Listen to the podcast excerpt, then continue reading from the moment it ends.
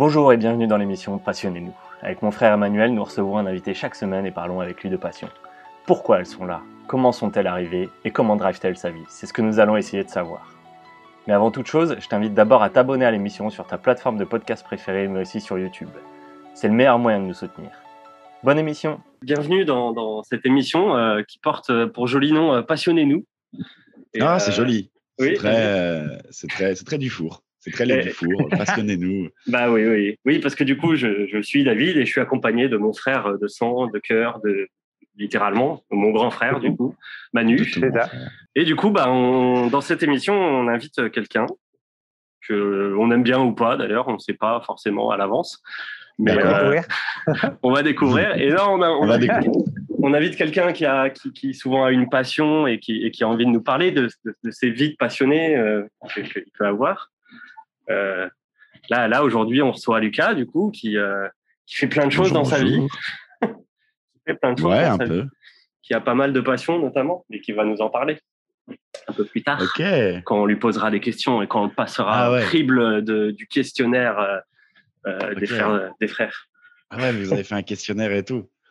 un, petit, peu, un petit peu. Un petit peu, putain, propre. Bah, propre, propre, Pour dire aux gens, comme ça, ils, vont nous connaître. Moi, je suis d'une formation euh, de journaliste, donc euh, je sais un peu écrire des questions et tout ça. Et, euh, Manu, tiens, d'ailleurs, c'est quoi le nom de ton métier maintenant? Tu l'as trouvé ou pas? Moi, ça sera coach pour l'instant. Ok, donc il est coach en développement personnel, en toutes ces choses-là, pour être bien et heureux. Euh, voilà, j'accompagne les gens à mieux se connaître eux-mêmes. Donc les questions, je connais aussi. Voilà, j'imagine. T'imagines quand même, tu es face à deux personnes qui se font payer pour poser des questions, c'est pas mal. Hein ouais, ouais, ouais, ouais. Et euh, j'ai un peu peur de découvrir des choses sur moi-même euh, qu'il faudrait peut-être pas que je découvre. Donc, euh, on verra, on verra. On va essayer de pas trop te torturer. Euh, Manu, des fois, il a une capacité à dire des choses où euh, pendant deux, semaines après, tu y penses et tu fais oh merde, comment j'y ai pas pensé avant et ça change toute ma vie. Mais bon. Ah, moi, je suis, alors, honnêtement, honnêtement je suis méga chaud. Moi, j'adore être détruit psychologiquement pour me rebâtir. Donc, franchement, vas-y, fonce. Si tu penses discerner qui je suis et quels sont mes problèmes, dis-les-moi. Et euh, j'y penserai. Euh, peut-être que je te maudirai, mais au moins euh, quelque chose se passera dans ma tête. C'est pas tous les jours. Tu vois, avant qu'on se détruise tous psychologiquement, j'ai envie justement qu'on commence l'émission sur des bonnes nouvelles. Donc ah. je, vais, je vais vous donner un peu des bonnes nouvelles du monde. Ah, ça c'est gentil. J'en ai regardé quelques-unes, des trucs un peu sympas. On, va, on, va, on va commencer un peu par, par euh, oh là, qu'est-ce qui se passe lui Non, c'est bon, tout va bien. c'est la première émission, il peut y avoir des bugs techniques parce que euh, on ne sait pas trop faire euh, tout bien comme il faut. Mais euh, du coup, là, je vais commencer par une jolie découverte. On a découvert un, en Russie un lionceau vieux de 28 000 ans, parfaitement conservé dans la glace. Ah oui, parce qu'un lionceau de 28 000 ans, je me suis dit, bah, il y a un problème. Quoi. Oui, mais là, il était parfaitement conservé dans la glace. et du coup, il serait en plus, donc il s'appelle euh, de son petit nom Sparta, euh, et il serait l'animal de l'ère glaciaire le mieux conservé jamais retrouvé. Hmm. Ouais. Euh, en fait, il avait été découvert avec momifié dans les glaces au nord-est de la Sibérie en 2017 et 2018 parce qu'il y a eu un autre lionceau retrouvé avec lui. Et donc, euh, ce lionceau-là, ce serait une femelle nommée, donc je disais Sparta, âgée de 28 000 ans. Et, euh, et tu vois, il reste, euh, il reste un peu de fourrure, un peu ébouriffée. Elle a même conservé les moustaches. C'est plutôt stylé. Oh putain, ouais. ça doit être un beau minou. Hein. Et ses dents sont toujours là et ses organes sont momifiés du coup. Et il a ah été, elle a été retrouvée avec un second lionceau qui, en bon lionceau russe, s'appelle Boris, forcément. Évidemment. Et, euh, et celui-là, il a 43 000 ans, ce qui est quand même euh, bah, beaucoup plus vieux, du coup, effectivement. Et celui-là est quand même un peu plus endommagé. Euh, mais du coup, euh, ils font les scientifiques qui sont en train de faire des, des, belles analyses des deux. ils ont ils ont découvert plus ou moins comment ils sont morts. En fait, il y a des dommages au crâne et une dislocation des côtes et d'autres distorsions dans leur squelette. Mais mm. euh, du coup, euh, et puis ils étaient assez jeunes d'ailleurs, les deux lionceaux. Euh, ils avaient que quelques mois. Le premier avait un mois et le deuxième deux mois à peu près. Donc ils sont morts assez rapidement. apparemment, ils n'ont pas été tués. Ça a été accidentel et ils ont été apparemment enterrés très vite. Donc ça veut dire qu'ils ont été retrouvés et enterrés par des gens. en tout cas, voilà. Ou des lions. Peut-être que les lions de l'époque avaient des rites funéraires. Peut-être, mais d'ailleurs, ça voudrait dire qu'il y avait des lions en Russie à l'époque, d'ailleurs. Donc, euh, quand même étonnant. mais oui, c'est vrai, ça. Ouais, il, devait, faire chaud là-bas, finalement. Mais ouais. Bah, il y a 28 000 ans, il y a moyen quand même. Hein, euh, les continents n'étaient pas les mêmes. Donc, euh, ouais, c'est vrai, c'est vrai, ça a dû, ça a dû changer. D'accord, des lions en, Sibérie. Ok, donc c'est une bonne nouvelle parce qu'on a trouvé des petits lions. Bah oui, c'est toujours sympa de faire des découvertes comme ça. c'est vrai. Bon, ils sont, ils sont morts, donc c'est un peu triste, mais euh, pour les avancées de la science et tout ça, c'est sympa. C'est mieux que de découvrir des nouveaux trucs que les Européens ont fait. Quoi. Oui, voilà. là, là, on va prendre d'autres animaux. une autre nouvelle, c'est d'autres animaux qui sont un peu moins morts et un peu moins vieux. c'est euh, dans les Vosges, euh, que Manu connaît bien parce qu'il a habité pas loin pendant quelques années. une femelle lynx a donné naissance à une portée de deux petits et il s'agit de la première reproduction euh, dans le massif, à cet endroit depuis la disparition de l'espèce il y a plus de 300 ans. Donc, euh, mmh. depuis le XVIIe siècle, il n'y avait plus de lynx euh, boréal dans l'est de la France. Et en fait, en, mars 2020, l'Allemagne qui a réintroduit des, lynx. Et du coup, là, ils, ont, ils se sont reproduits. Et donc, il y a eu la naissance pour la première fois. Donc, il y a la réintroduction des lynx en France en tout cas de ce côté-là de la France. Ouais. Ben, c'est pas loin de, de, de, là d'où je viens aussi, les Vosges. C'est vrai, c'est vrai que tu viens du Jura, toi, du Jura. Mm. Et, euh, et, les lynx, je connais un peu parce qu'on en a quelques-uns. Euh, J'en ai déjà vu un en forêt lors d'une petite balade avec mon papa euh, quand j'étais petit. Donc ça fait quelque chose de voir un gros chat euh, très poilu dans une forêt qui, fait, qui est plus, un peu plus gros que ton chien et qui te regarde avec un air méchant. Ça fait un petit quelque chose de se dire il y a des espèces de tigres chez nous aussi. Euh, c'est pas que c'est pas qu'en Afrique et en Asie. Et au Canada, figure-toi. Nous, ah avec, nous, avec Manu, on en a vu un. Euh, on était en voyage au Québec, et enfin en Gaspésie. On est, où est-ce qu'on était exactement Tu te souviens?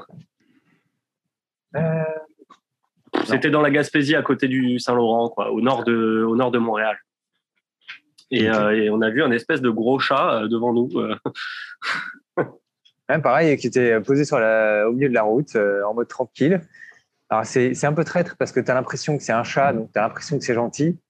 Mais tu as quand même ta petite voix qui dit Ouais, tu sais quand même qu'il se rapproche de Lyon, ce truc-là, donc faut pas non plus que tu fasses trop le malin. Il a des grosses dents, quoi, le truc. Et puis, tu te rappelles en fait que c'est presque un chat, mais qu'un chat, s'il le pouvait, il te tuerait. Donc, c'est un chat qui, est la, qui a la capacité de te tuer, que tu vas pas bouillir avant de claque.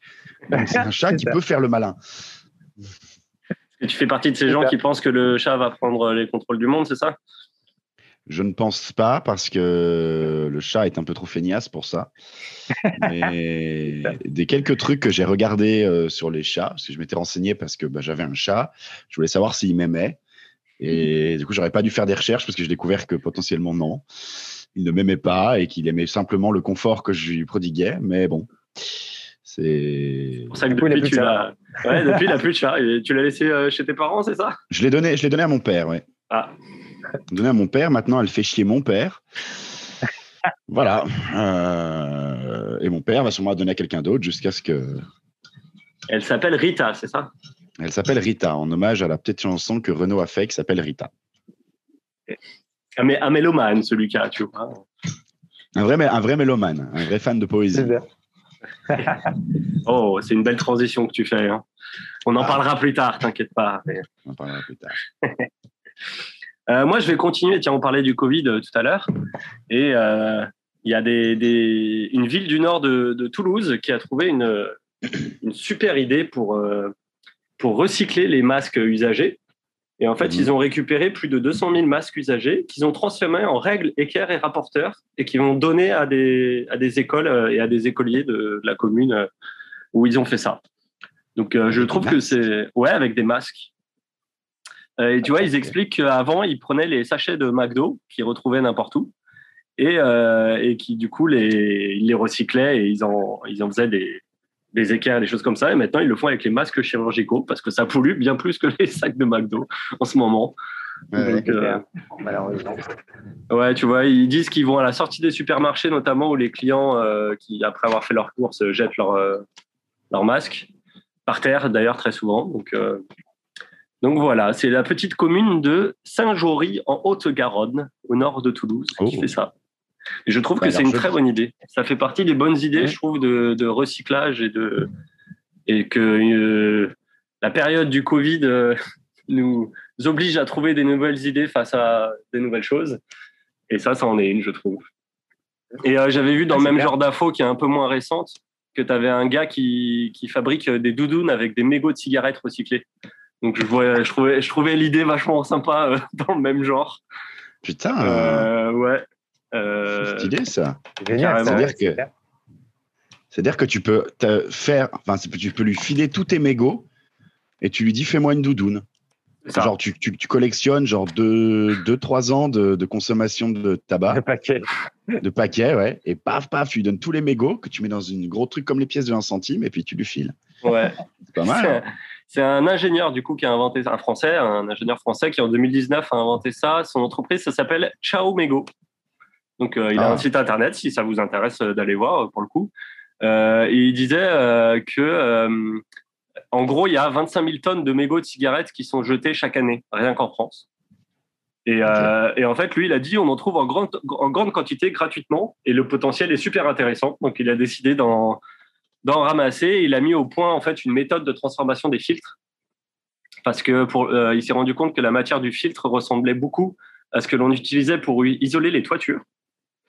Et, euh, donc, du coup, il a fait des expériences et il a réussi à, trouver, à faire des, formes de, un espèce de matériau isolant en fait sous forme de plaque. Et ensuite, euh, il a décidé d'en faire. Euh, alors, la, première chose qu'il fait avant de faire tout ça, hein, c'est de dépolluer le mégot. Parce que euh, forcément, il y a des milliers de composants chimiques dedans, et dont certains qui sont toxiques. Et, du coup, il a réussi à trouver une méthode pour se débarrasser de ça et pour se débarrasser de l'odeur aussi, parce qu'on sait que le mégot sent très fort. Et donc, il a réussi à faire un premier prototype de, de doudoune euh, C'était ouais, l'année dernière et, euh, et, du coup c'est un concept qui marche plutôt bien. Euh, il a réussi à avoir euh, à peu près là il a 230 partenaires qui l'ont rejoint dans le projet. Ah ouais quand même. Ouais tu vois c'est ça monte bien. Il a déjà des salariés et tout hein, donc tu vois il a réussi à faire et en fait sa méthode qu'il a trouvée d'isolation et eh ben elle commence à intéresser forcément le secteur du BTP aussi parce que mmh. du coup il dit qu'il y a de l'acétate de cellulose sans odeur, prête à l'emploi, qui peut devenir un matériau euh, d'isolation et tout ça. Et euh, du coup, il a euh, son souhait, c'est d'ici l'année prochaine de transformer 100 tonnes de mégots par an. enfin, en tout cas, sur l'année prochaine, il veut transformer 100 tonnes de mégots pour en faire cette matière-là. Voilà. Donc toi, en bon fumeur, Lucas, eh bien, garde tes mégots et, donne-les aux entreprises de recyclage comme ça. Tu auras une doudoune gratuite. Voilà. non, mais j'y pense, j'y pense. Écoutez, j'étais en train d'essayer d'arrêter, mais du coup, je me dis, bah, vas-y, go, on continue. en fait, c'est pour avoir une doudoune. Euh, Après, il faudra peut-être voir comment c'est. Je t'avoue que je suis pas allé voir les prix des doudounes, mais euh, c'est vrai que souvent, malheureusement, dans ces, dans, dans ces belles euh, choses à faire, et bah, les prix montent assez vite quand on essaie de faire des ah trucs français, de recyclage et tout ça. Mais après, la qualité peut être très bonne aussi. Hein, ouais, mais bon, il faut que j'achète les paquets et la doudoune, quoi. C'est ça. Ouais, c'est ça. À, moins que tu deviennes un partenaire de l'entreprise. Hein. Essaye, on ne sait jamais. Je vais tenter. Je vais tenter un petit mail ce soir, je pense. et, euh, et, ouais, voilà. Et bah, du coup. bonne nouvelle. Ouais, alors là, j'ai encore une, meilleure nouvelle. Je trouve que c'est la plus belle, moi, des nouvelles que, que j'ai trouvées, celle-là. Euh, vous ne connaissez sûrement pas Berthe et Marcel, mais ils viennent de battre un record en France ils viennent de battre le record du plus long mariage. Figurez-vous Berthe et Marcel. Ça, Berthe et Marcel. Ça fait 82 ans et 255 jours qu'ils sont mariés. Waouh Et ouais, Marcel, Marcel a 107 ans et Berthe a 100 ans. Donc euh, déjà, les, les, deux, c'est des champions du monde euh, centenaire quand même. Euh, Berthe, elle avait 18 ans quand ils se sont mariés, donc ils se sont mariés le 26 novembre 1938, exactement. 1900 combien? 1938. Waouh Attends, ça fait pas. Si, oui, ça fait 82 ans, ça Ils ont bien calculé Oui, oui, bah, oui, oui, c'est ça. et ils habitent depuis 70 ans le même pavillon à Saint-Élif, près de La Loupe, en Eure-et-Loire. Je ne sais pas si vous savez où est l'Eure-et-Loire. Ah. Moi, je ne connais pas forcément. Mais, euh, mais voilà. Que ça doit être entre l'Eure et la Loire. Eh, il est perspicace, mm. Lucas. Mm. Et euh, ils, habitent du coup depuis 70 ans là-bas dans une commune de 866 habitants. Donc, euh, et il y a quatre centenaires dans cette commune d'ailleurs, pour la, pour la petite anecdote en plus. Donc c'est peut-être un bon endroit où vivre apparemment. Peut-être qu'il fait bon vivre. Il y a peut-être un truc en Eure-et-Loire, on n'en parle pas assez. Il y a peut-être un secret, une fontaine de jouvence. Je sais pas. Mais vous imaginez être marié depuis 82 ans et 255 jours. Ouais, ouais, ouais, Franchement. Euh, d'ailleurs, c'était à l'époque de l'article, mais peut-être qu'ils ont plus de jours depuis. Attends. Parce que l'article datait de ah bah du, du 10 août. Donc. Euh, ah oui. Non, parce que j'avais peur que tu découvres qu'ils sont tous les deux morts depuis le Covid, euh, que leur pavillon a été vendu pour faire des usines, donc euh, ça va être atroce. Le village rasé. le village rasé, tous les vieux enterrés. L'heure et Loire n'existe plus depuis, en fait. Euh... L'heure et Loire a été vendue à la Chine. Voilà. non, quand même, j'essaye de prendre des infos récentes. Hein, euh, Quand même, quand même. Bon, bah, ah Berthe et Marcel. Hein. Bah ouais. Ans, il fallait tenir. J'avoue quand ton mariage a tenu euh, face à la Seconde Guerre mondiale, euh, les guerres d'Algérie, euh, le bug de l'an 2000. ils, ont eu... ils, ont eu... des enfants et tout en plus, hein, donc ils, n'ont juste pas vécu tous les deux peinards. Enfin, en même temps, pendant 82 ans, je pense que si t'as pas de problème physique, tu fais des enfants. Il faut bien passer le temps aussi. ouais, ouais, normalement. Et ouais. Ouais, ils ont, ils ont quatre enfants, du coup. Oh, ils ont des très, beaux prénoms. Claude, Claudette, Françoise et Patrick. Ah bah oui. Bah putain, ça c'est du Made in France 100%. Hein. voilà.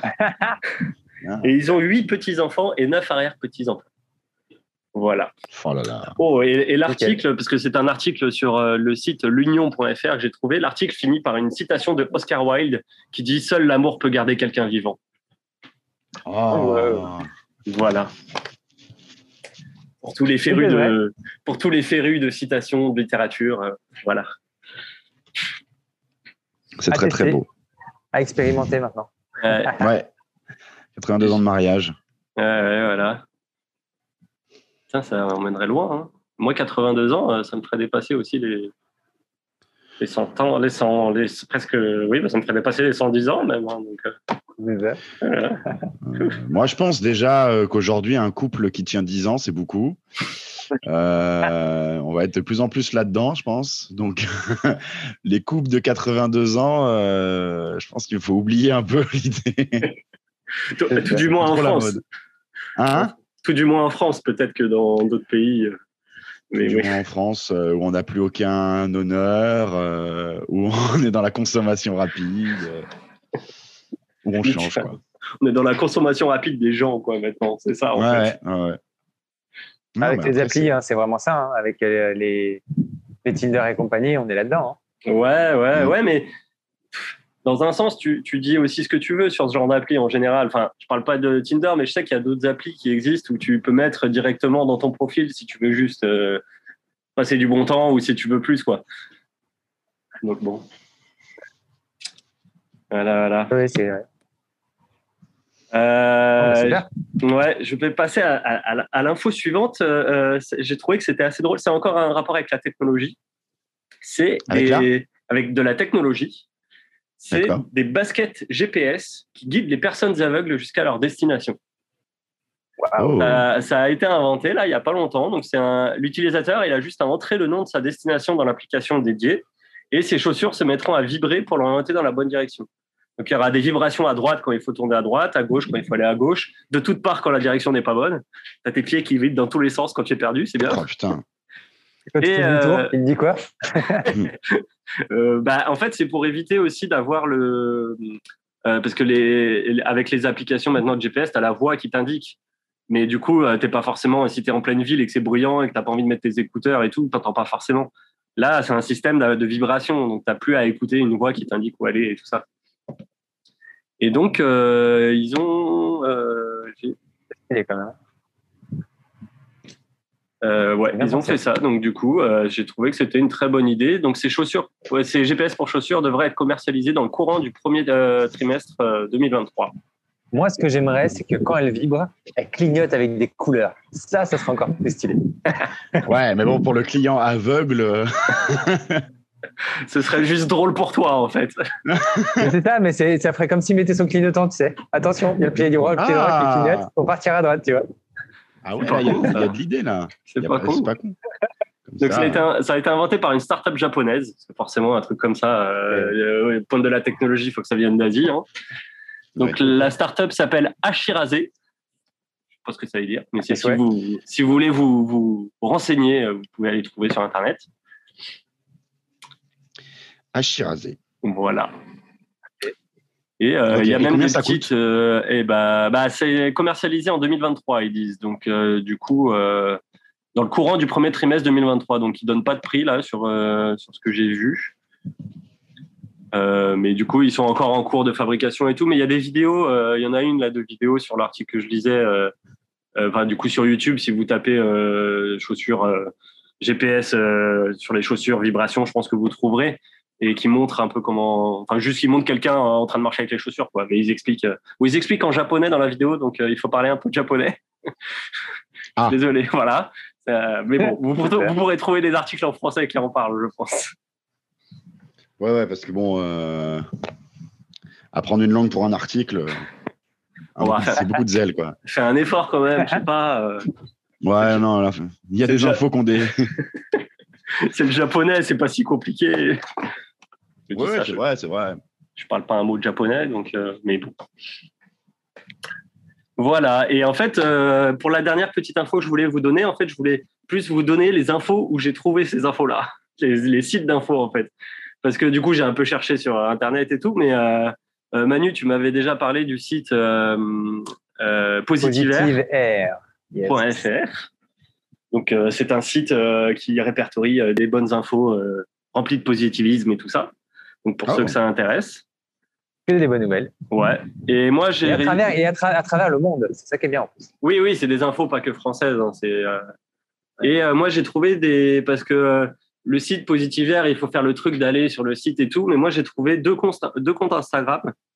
Donc un qui s'appelle Smile Info, qui en plus a été créé par des étudiants pendant le premier confinement. C'était des étudiants qui étaient avec leur prof et qui est un prof qui est un ancien journaliste et qui cherchaient un peu à remonter le moral des, gens. Et euh, ils ont décidé euh, de créer euh, ce site, cette page Instagram pour donner que des bonnes nouvelles qui se passent à travers le monde. Mais il y a eu beaucoup d'initiatives depuis, depuis le début du Covid, parce qu'on a quand même tous envie de sourire. Donc il y a beaucoup d'initiatives qui ont été faites comme ça à travers le monde. Mais j'ai trouvé qu'en page Instagram, c'est bien, parce que pour ceux qui ont Instagram, c'est plus rapide. Tu as juste une photo et tu lis l'info et voilà. Donc j'avais ça. C'est que des infos positives. C'est que des infos positives pour te donner le sourire. Euh, ça et un autre qui s'appelle tout simplement le média positif, qui est aussi sur Instagram. Et, euh, voilà. Donc euh, moi, j'avoue que j'aime bien les avoir mis sur mon Instagram parce que quand je passe beaucoup trop de temps à scroller, comme beaucoup trop de gens le font, au moins j'ai des infos sympas qui tombent plutôt que d'avoir des photos toutes retouchées ou des choses comme ça. Là, au moins j'ai des infos positives qui m'arrive. Je préfère être bombardé d'infos positives plutôt que d'autres choses. Moi, je préfère les photos de cul, mais euh, bon, chacun son truc. bah, sur Instagram, les photos de cul, t'en as un peu moins, donc du coup, bon. Oh, si, si, il faut chercher les bons comptes. tu, nous mettras, on mettra en lien, euh, si tu veux, euh, les sites que tu veux voir. en, description, tu nous donneras tes. J'aimerais les, les, les, comptes, les comptes à suivre. Et voilà, c'était ma petite rubrique. Euh, j'espère que ça vous a donné le sourire et que ça vous a appris des choses. Moi, ça m'a appris des choses. Ouais, ouais, complètement, ouais. Est-ce que ça m'a donné le sourire? Est-ce qu'un jour quelque chose me donnera le sourire? Je ne sais pas. Mais, euh, mais ça m'a appris des choses. Là, on va passer à, à l'instant où Manu va te décortiquer, va te faire comprendre pourquoi tu dois sourire à la vie, Lucas. Pourquoi c'est important d'être ah, heureux. J'ai trop hâte. J'ai méga hâte. Je suis en train de vendre le truc comme une séance de psy, là, tu vois. Lucas va être hypnotisé. Aussi. Et après, il parlera russe. oui, parce que d'ailleurs. Il... Et japonais, d'ailleurs, aussi. Ah, pour, pour qu'il puisse aller lire l'article. Voilà, c'est. ah, bien, ouais, j'ai trop hâte. Oui, parce qu'il faut, le, il faut le dire aux gens, Manu, euh, c'est hypnotisé. Donc, si pendant euh, cette écoute, euh, vous vous sentez en état d'hypnose, ne vous inquiétez pas, Manu va vous remettre comme il faut dans le rang. Tout ira bien. Tout ira bien. C'était complètement voulu, souhaité. On est en train de, par cette émission, hypnotiser le monde, en fait, tout simplement. Ah, en inondant les gens de positive attitude, d'ailleurs. Ah, trop bien. On va être des rastas. c'est ça. Et sans fumer. Et donc ça, c'est plutôt bien aussi. Donc l'intérêt d'être un rasta. Non, il ne faut pas parler de choses illégales. Personne ne consomme de, de marijuana. Bah, ceci dit, Manu, euh, parce que tu ne le sais pas, Lucas, mais euh, nous faisons une émission internationale parce que tu sais que je suis, moi, euh, j'habite à Londres, mais Manu est dans une toute autre partie du monde. il est actuellement. Moi, il est. ouais, il est, il, est 10 heures, il est il est 10h15 du matin actuellement. Donc il est en train de prendre ah. son petit déj là. C'est ça. Ah Et donc, quelle est cette contrée Et si tu veux voir aussi un aperçu, alors ceux qui nous écoutent, bah, essayez de deviner juste avec le bruit. Il y a un peu de, il y a la mer, un petit peu. Il y a quelques euh, cocotiers qu'on peut voir. Il y a le doux bruit des vagues qu'on n'entend pas, mais euh, elles sont là. Qu'on n'entend pas, mais c'est ça. il y a des lézards aussi. Oh, trop de la chance. T'es en Guadeloupe? C'est pas. Non, c'est pas là. c'est une, une île. Euh, Alors, il y a de l'alcool. Il y a de l'alcool aussi. C'est même le nom, le nom de l'île est un nom d'alcool. Figure-toi. Du coup, c'est la. Ah non, ah, c'est pas, pas, une île. Bah oui, mais c'est un nom d'alcool. oui, mais ça s'écrit pas pareil. oui, mais bon, ça se dit pareil. Euh, il nous a, il, quand il est parti, Manu, il aime bien nous faire, euh, pas nous dire où est-ce qu'il va, donc il nous envoie des photos et tout ça. Et, euh, et, du coup, pour te faire découvrir. un nom d'alcool. Alors, ouais, c'est un nom d'alcool. Alors, c'est pas évident, mais c'est une île néerlandaise. En plus, indépendante. indépendante, mais qui, est, qui faisait partie de, du Royaume des Pays-Bas exactement, pour être précis. Euh, euh, mais le nom, tu le connais, je pense. Euh, mais bon. C'est un alcool qui est connu, qui est, qui est à l'origine brésilien. Qui est bleu, en général. Le Curaçao. Exactement. Mais je savais pas que c'était une île, Curaçao. Eh bien, figure-toi eh ben, que c'est une île. Et il est là-bas. Ah. Alors, où est-ce que c'est dans le monde? J'ai pas envie de chercher, j'ai plus envie qu'on m'explique où c'est. Bah, j'en venais à ça parce que c'est pas très ah. loin de la Jamaïque, en fait. Eh oui, à côté de la Jamaïque. Ok. Ah oui, putain. Donc en effet, il y a, y, a, y a du borne euh, qui, nous, qui nous sépare. Quoi. Ouais. Et comme quoi, la, la, magie d'Internet nous permet de parler comme si on était côte à côte. Euh, non, c'est sûr que c'est un autre exotisme que Londres, hein, tout de suite. Euh. bah, alors, ceci dit, aujourd'hui, j'ai du ciel bleu, s'il vous plaît. Donc, un. Voilà. Ah bah, hein ils vont le seul moment où il y en a.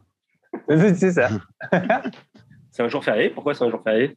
Bah parce qu'il y a du soleil, il pas, faut le faire. Ah Je sais pas, ils ça... se rajouter des jours fériés, les Anglais, j'ai l'impression. Euh, c'est vrai, c'est vrai. Euh, on attend impatiemment que la reine meure pour, euh, pour avoir un jour férié en plus. Mais, oh non, oh non pas dire ça. C'est pas vrai, je suis pas, c'est pas vrai. Non, moi j'aime la reine aussi, même si je suis pas anglais et voilà, c'est rigolo d'être dans un pays où il y a une reine quand même.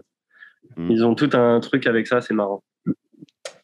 Et donc, euh, Curaçao, c'est une île qui est au-dessus du Venezuela, c'est ça? Voilà, en dessous de la République dominicaine. Ok. Ok, ok. Bah, franchement, méga stylé. Qu'est-ce que tu fais de beau là-bas? Tu chill ou tu. Alors, je, j'ai mon ordinateur, les pieds dans le sable, devant la mer. Et puis, euh, de temps en temps, je continue à travailler. De temps en temps, je regarde la, vue. De temps en temps, je prends le soleil. Euh. ah ouais Dolce Vita, quoi. Est-ce qu'on peut dire que tu vis, tout simplement? Exactement, je, je, vis tout à fait. Je vis en voyageant et c'est ça qui est génial. Merci Internet pour ça. C'est très, très, très, très, très bien, franchement. J'adorerais aller sur une île comme ça. Mais pour ceux qui ne connaissent pas, Manu est du coup un nomade digital. C'est un concept euh, qui existe dans le monde maintenant. maintenant. Ouais, c'est ça. Depuis une ah petite dizaine d'années après, c'est donc tous les métiers qui ont juste besoin d'Internet pour travailler. Et que du coup, la géolocalisation n'importe peu. Donc, on en profite pour se dire, bah voilà, Paris, New York, Marseille, euh, Tokyo, peu importe, euh, ça fonctionne. Et même pendant le Covid, on arrive à voyager quand même un petit peu. Donc, euh, c'est bien. ouais, ouais, enfin, très bien, même. ouais. Ouais, ouais, complètement. Ouais. Mmh. Tu as juste à porter le masque et à faire les tests avant de partir, et voilà. quoi. Ça. Faut éviter d'avoir le colis. C'est à Curaçao, c'est en mode tranquillou. Hein. C'est éventuellement le masque, mais ça s'arrête là. Hein. Bah, après, c'est une petite île aussi. Ils ont, ils ont peut-être dû réussir à bien fermer rapidement au début et à être pédard euh, tranquillement, quoi. Ah, mais c'est trop, trop bien. Franchement, euh, franchement, j'adore. Si tu peux envoyer des photos, franchement, euh, ah, bah, avec plaisir. Si, tu as une, newsletter à laquelle on peut s'inscrire ou juste envoyer des petites photos, tu dis voilà, aujourd'hui, bah, j'ai un peu rien foutu. j'ai juste mis mes pieds dans l'eau, j'ai regardé le ciel ceci dit, tu as, ta page euh, Facebook euh, où tu mets des photos de temps en temps, mais avec euh, des textes en rapport avec ton métier de coach. Mais, mais du coup, il y a des photos hein, de plage et trucs dans le genre. Ah, ok, il y a une page Facebook. Ok, bah, j'irai ouais, checker profil Facebook, yes. Emmanuel Dufour. je mets mon actualité. Ouais. Ah putain, stylé. Et Emmanuel Dufour, je pense qu'il y en a plusieurs sur Facebook. Donc, pour trouver, est-ce que c'est compliqué pour trouver? Non.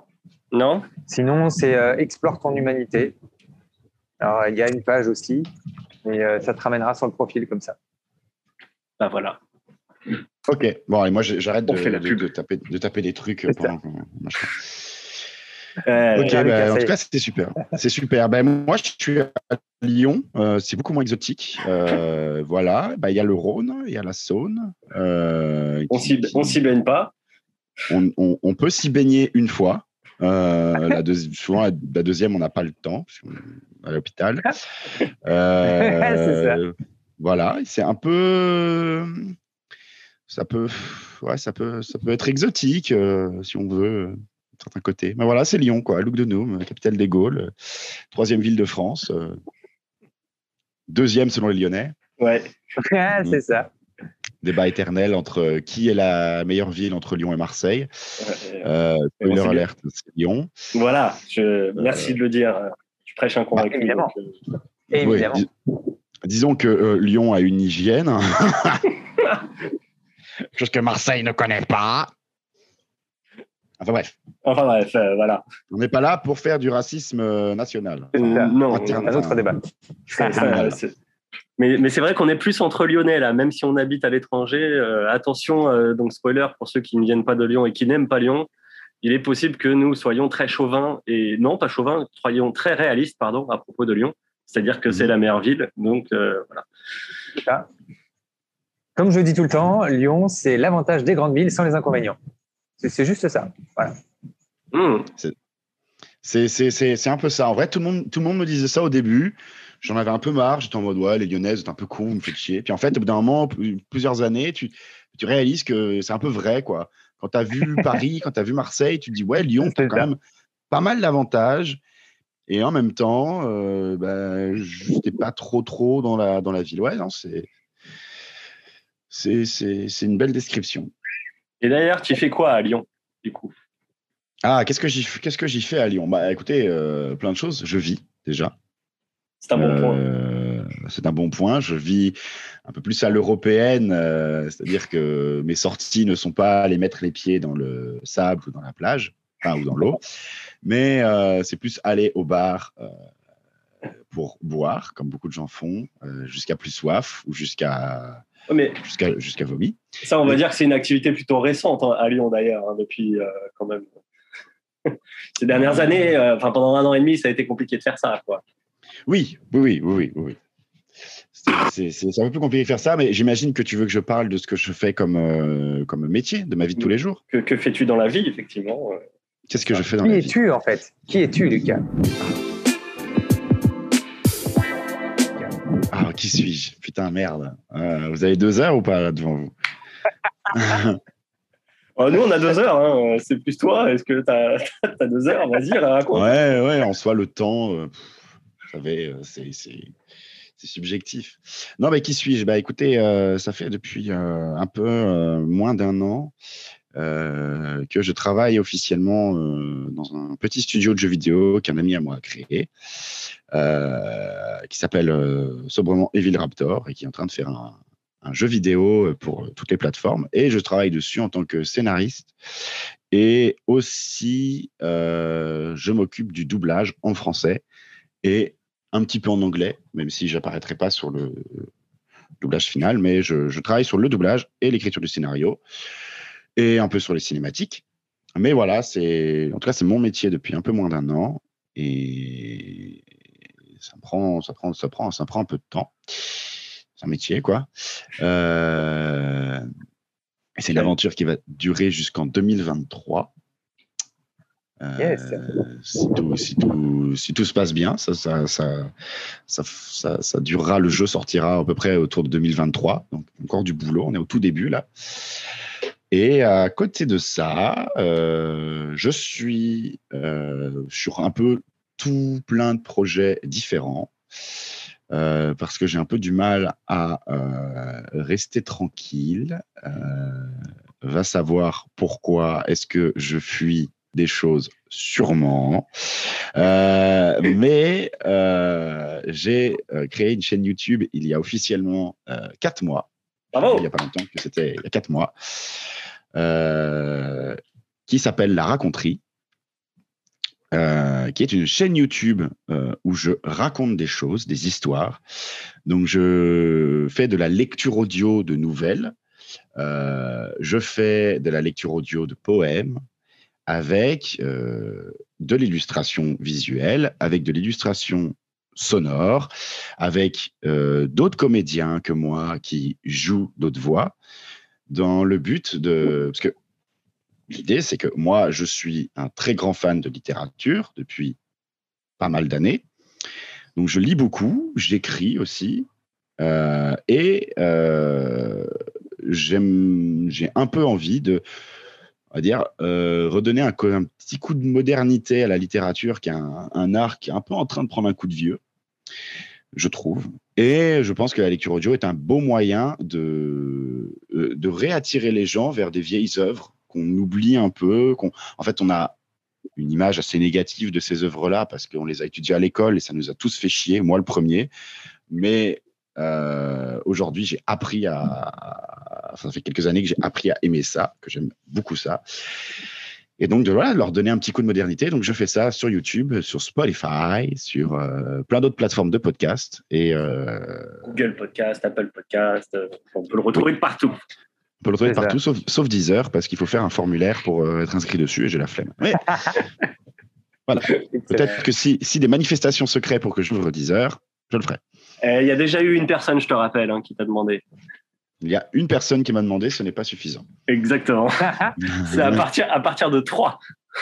Non, je me suis dit, en vrai, à partir de 10, je commence à y penser. D'accord. Ah, tu commences à y penser. Même pas, tu le fais. Ok, À partir de 10, je me dis, OK, j'en parle à mon cerveau, on va voir ce qu'on fait. Très bien. Sinon, tu trouves quelqu'un qui le fait pour toi? Ça peut être pas mal, ça aussi. Ça peut être pas mal, mais euh, j'ai du mal à. Ouais, non, je me dis, en vrai, autant, autant que je fasse moi-même et que je me motive, mais plutôt que de dire à quelqu'un, vas-y, bosse pour moi, gratos, la merde, tu fais chier. Non, non, non, je préfère, euh, je préfère attendre. Mais bon, pour l'instant, j'ai pas assez de gens qui me suivent euh, pour, pour vraiment. C'est un, voilà. Je me suis dit, c'est un peu de l'excès de zèle de se foutre sur 10 heures. Euh, j'ai un, peu, un peu la flemme et je préfère faire la pub sur Spotify. Voilà, voilà. Mais d'ailleurs, presque à 300 euh, écoutes. Oh, bravo. Mais d'ailleurs, en parlant de ça, sur YouTube, tu es à 98 abonnés. Donc, allez vous abonner, bien sûr, pour lui donner de la force et qu'il dépasse au moins les 100 abonnés déjà. Ah, j'avoue que ça fait plusieurs jours que je me réveille le matin en regardant si j'ai pas des nouveaux abonnés, parce que j'ai hâte de dépasser le 100. Euh, parce que ça fait chier là. De ça met du temps. Après, je m'y attendais, hein, mais, euh, mais bon, voilà, dépasser le 100, ce serait pas mal. Ouais. Tu as dépassé les 1000 avec une vidéo, je sais, tu m'as dit. Euh, les, 1000 vues, les 1000 vues, pardon, pas les 1000 abonnés. Avec L'Oiseau bleu de Charles Bukowski. C'est mon ouais, c'est le premier poème que j'ai fait. C'est alors c'est pas un succès euh, qui est venu tout seul. Hein. J'ai un peu, je me suis payé une pub Facebook hein, en direct je me suis payé une pub Facebook pour essayer un peu de lancer le truc parce que comme ça, ça montre le truc à, plein de gens. Donc, j'ai foutu 10 euros pour que Facebook le fasse tourner. Donc, j'ai eu comme ça, ça permet d'avoir des partages, ça permet d'avoir des commentaires, ça permet d'avoir des gens qui viennent voir. Et après, donc ça, lui a fait genre 400, euh, 500 vues en une semaine. Et après, bah, ça s'est monté au bout de en quatre mois, c'est monté doucement et là, ça a dépassé les 1000 vues. Mais et oui, mais il faut bien, il faut bien tester toutes les options que nous offrent ouais, génial, hein. les réseaux. voilà, mais, mais c'est bien. Ah oui, il faut tester. Il faut, faut... Bah, j'essaie un peu d'évoluer. Là, tout, toujours le format est toujours un peu en train de changer. Parce que l'idée, c'est de trouver le bon format qui va plaire aux gens de, d'une manière de raconter une histoire, euh, un roman classique.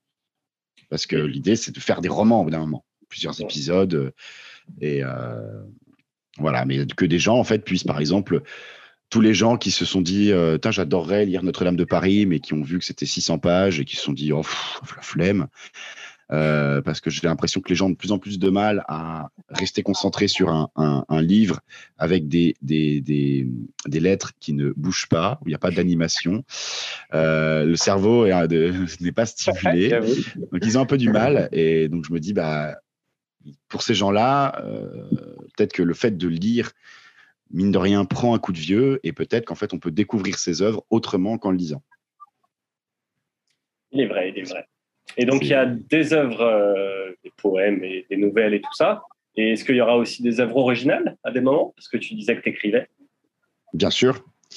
Bien sûr, bien sûr. Il y en a déjà eu une. Euh, il y a un poème, euh, un poème en prose qui s'appelle Le flirt dans le froid que j'ai écrit il y a quelques années, euh, qui raconte euh, une histoire personnelle euh, assez simple de moi, qui va à une soirée, qui croise dans cette soirée une nana, comme la, de toute façon la plupart des choses qui se font écrire aujourd'hui, c'est à cause de quelqu'un, d'un mec qui a rencontré une nana. c'est trois quarts de la littérature française. Et, euh, et du coup, j'ai eu un petit, un, petit, un, petit, un petit coup de cœur pour, euh, pour cette nana. Et je raconte un peu euh, comment s'est passée cette soirée. Et je parle de moi qui n'ai pas osé dire et faire tout ce que je voulais avec cette nana. voilà. Donc, c'est un petit poème en prose de 9 minutes que je vous invite à, à écouter. C'est, je trouve ça assez mignon. C'est sur le tout est raconté sur une musique de Maurice Ravel qui est très très belle. Euh, je, je, je, trouve objectivement, sans, sans être arrogant ou quoi que ce soit, que c'est un, joli truc. Mais non, mais tu as raison de te lancer les fleurs. Euh, il faut ça aussi à un moment. Et tu de soi, ça. ça. fait du bien. Oui, ouais, c'est ça. Il faut savoir dire quand tu, fais, quand tu sais que tu as fait quelque chose de bien, quand tu es content de ton travail, ça fait plaisir. Euh, et il y en aura d'autres, du coup, des trucs, euh, des écritures euh, originales. Il va y avoir, il va y avoir dans pas longtemps mon tout premier roman qui s'appelle Omnubilé, qui est un roman très très sombre, un peu horrifique, thriller, qui va sortir en plusieurs épisodes. c'est un roman que j'ai écrit, que j'ai commencé à écrire il y a quatre ans, que j'ai fini il y a pas longtemps. Il me reste encore deux trois trucs à bosser dessus, mais j'ai assez hâte de faire voyager des gens. Et qui parle de quoi? Hmm. Qui parle, euh, qui raconte l'histoire d'un jeune homme. Un teaser. un petit teaser. Euh, le teaser, c'est l'histoire d'un jeune homme euh, qui a une vie de famille un peu merdique. C'est-à-dire que euh, l'histoire commence le jour de Noël, il rentre chez lui, il trouve son père alcoolo, complètement déprimé parce que sa famille est en plein divorce, et sa mère arrive pour le chercher. Il va y avoir une dispute avec le père. Le père va mourir. tu nous spoil Non, non, non, c'est le début. Ah, c'est le, tout, tout début. C'est dans un film, ça serait les dix premières minutes. Le père va mourir et on va suivre l'évolution mentale et affective de ce jeune homme qui a vu sa mère tuer son père devant ses yeux et qui le force à nier que c'est vrai. Très bien. Ah. C'est bienvenue. bienvenue dans mon univers mental. Euh, ouais, vous êtes combien euh, Vous êtes combien dans ta tête? Parce que là, euh, ça dépend. J'essaye de, de, me débarrasser de certaines personnes. Aujourd'hui, on est quatre. C'est pas mal, c'est pas mal. Mais, mais il y a cinq ans, on était 16. selon le coach thérapeute, est-ce que c'est une bonne ou une mauvaise chose de passer de 16 à 4 Généralement, déjà de soi avec soi-même, en étant de soi avec soi, juste tout seul, on se pose déjà beaucoup de questions. Mais alors, si en plus on se retrouve à, à plusieurs, euh, ouais, c'est quand même un sacré bordel. Donc, de passer de 16 à 4, à mon sens, moi, je te dirais que c'est quand même plutôt bon signe. Parce que ça veut dire que justement, tu arrives à te recentrer sur toi. Donc, c'est plutôt pas mal. C'est ça. C'est ça. C'est une belle division. C'est ça. Mm. mais, voilà, en tout cas, euh, pour Ouais. Donc, c'est un, beau qui es-tu déjà C'est bien présenté. Bah, à part ça, euh, je, suis plein d'autres choses aussi. Mais, Ah ouais? T'es quoi d'autre? Qu'est-ce que tu peux nous dire d'autre? Qu'est-ce que je suis en tant que tant que, tant qu'humain Bah écoutez, je suis euh, je suis aussi euh, après avoir pendant longtemps euh, bah après en fait aujourd'hui je, vis du métier de de, de, scénariste et de comédien enfin de gérant de doublage parce que j'apprends le doublage en étant payé pour le faire. Plutôt un, c'est plutôt un putain de luxe. Mais je suis aussi je m'autoproclame un petit peu comédien depuis quelques années. Euh, et donc aujourd'hui, à partir de, cette année, j'ai réussi à détruire certains blocages que j'avais par rapport à ça. Et je commence à euh, tourner, à, faire des castings, euh, tout ça, tout ça. Donc voilà, je, je, tourne dans un petit film amateur le 15, dans 4 jours. Je, fais, je passe des castings pour tout un tas de choses. Donc voilà. je suis aussi comédien. Ce petit film, on pourra le retrouver où? Est-ce que tu sais? Est-ce que je sais? Euh, Non. Euh, apparemment, ce sera du YouTube et potentiellement festival euh, si ça prend. Ok. Très bien. Il, parlait de chaînes spécifiques tout à l'heure sur Instagram. Est-ce que ce serait pas YouPorn par hasard? Non, je ne suis pas encore en collaboration avec ce, genre de site, mais ça ne serait tarder. C'est vrai qu'on t'a pas demandé quel genre de film c'était que tu allais tourner dans 4 jours, mais euh, je ne suis pas sûr. Tu veux le savoir. c'est un film où je joue un, un serial killer. Euh, voilà, on apprend qu'il y a un serial killer qui traîne dans les parages en ce moment. Il y a une meuf qui fait bronzette. Moi, j'arrive avec une fourche pour la buter et elle m'éclate la gueule. Ah, ah Donc c'est un, une, comédie d'action entre guillemets où je vais me foutre sur la gueule avec euh, une nana et où je vais perdre. Mais tu nous spoil le film là aussi. Ouais, mais vous aurez oublié d'ici là, d'ici à ce qu'ils sortent. D'accord. Bon, donc les gens qui viennent d'écouter ça, euh, oubliez. Voilà. Oubliez et rematez le film. Très bien. Mais voilà, voilà. mais, du coup, tu parlais de, du long chemin qui t'a fait arriver à dire que tu es comédien, au final. Oui, c'est un long chemin. ouais, parce que tu en es passé par où, en fait? Mm-hmm. euh, bah Finalement, quelle, est ta passion déjà? Quelle est ma passion? Eh bien, bizarrement, euh, c'est assez dur pour moi de répondre à ça. Parce qu'en fait, pendant longtemps, en plus, c'est très, enfin, c'est assez intéressant parce que c'est un, un, cheminement psychologique, enfin, de réflexion que j'ai eu il n'y a, pas longtemps. En fait, pendant longtemps, euh, je me, j'avais besoin d'une passion. En fait, je, pense que comme beaucoup de, de gens, beaucoup d'artistes, il y a un moment dans ta vie, moi c'était à peu près vers 14-15 euh, ans, où j'ai réalisé que euh, la vie, disons, classique me faisait chier et qu'en fait, la vie devenait un peu plus kiffante quand tu te mettais à fond dans un truc. Et à partir de ce moment-là, j'ai toujours eu du mal, quand je faisais un truc, de ne pas le faire euh, vraiment euh, euh, à fond. Quand je me, disais un truc, j'avais besoin d'y aller, d'aller à fond. ça a commencé où j'étais passionné de catch quand j'étais tout, tout, tout, tout, tout gamin, enfin tout gamin, j'avais 12-13 ans, j'étais passionné de catch. à un bout d'un moment, je me suis dit, je veux que ça soit plus tard mon métier. Euh, alors, j'étais, euh, j'étais, j'étais gros, euh, plein d'acné, avec le charisme d'une huître, et je voulais devenir un gros mec musclé en slip qui brasse des millions aux États-Unis. donc, je me John Cena. je voulais devenir John Cena. Euh, donc, je me suis mis à faire de la muscu comme un enculé pour perdre tout ce gras, à vraiment me renseigner à fond là-dedans. Euh, tout ça m'a fait dériver vers euh, les sports de combat, parce que je me suis dit, bah, tu veux être catcheur, fais des sports de combat autour de chez toi, ça t'aidera. du coup, j'ai fait de la boxe taille et du judo que j'ai pratiqué comme un enculé.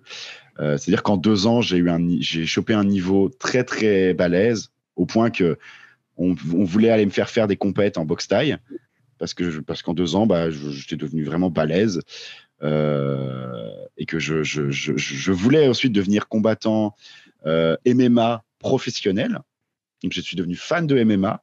C'est-à-dire que je regardais le MMA tous les week-ends. Je, je, je pas, enfin, pas à l'école. Euh, clairement, le, tout ça, c'était à peu près à l'époque du lycée. J'aimais pas le lycée. Je trouvais ça chiant. J'avais, je n'apprenais pas des choses qui m'intéressaient. Je l'assumais, je le disais au professeur. Je lui disais, écoutez, ça ne m'intéresse pas ce qui se passe ici. Euh, je ne veux pas vous embêter. Euh, je dois venir. Vous, comprenez que je dois venir. Je vais venir, mais je vais dormir en vos cours. Et je leur, je leur expliquais ça calmement en leur disant, moi, je fais ma vie quand je ne suis pas au lycée. Quand je suis au lycée, je me repose du coup. Les profs, certains disaient, bon, bah écoutez, c'est plutôt honnête pour quelqu'un de qui n'est pas encore majeur. D'autres étaient vénères. Euh, mais le fait est que je faisais chier pas grand monde. Et en fait, je me levais le matin avant les cours, genre à 4, 5 heures du mat, pour faire du sport. Je faisais du jogging, je faisais de la muscu, je faisais un entraînement de boxe.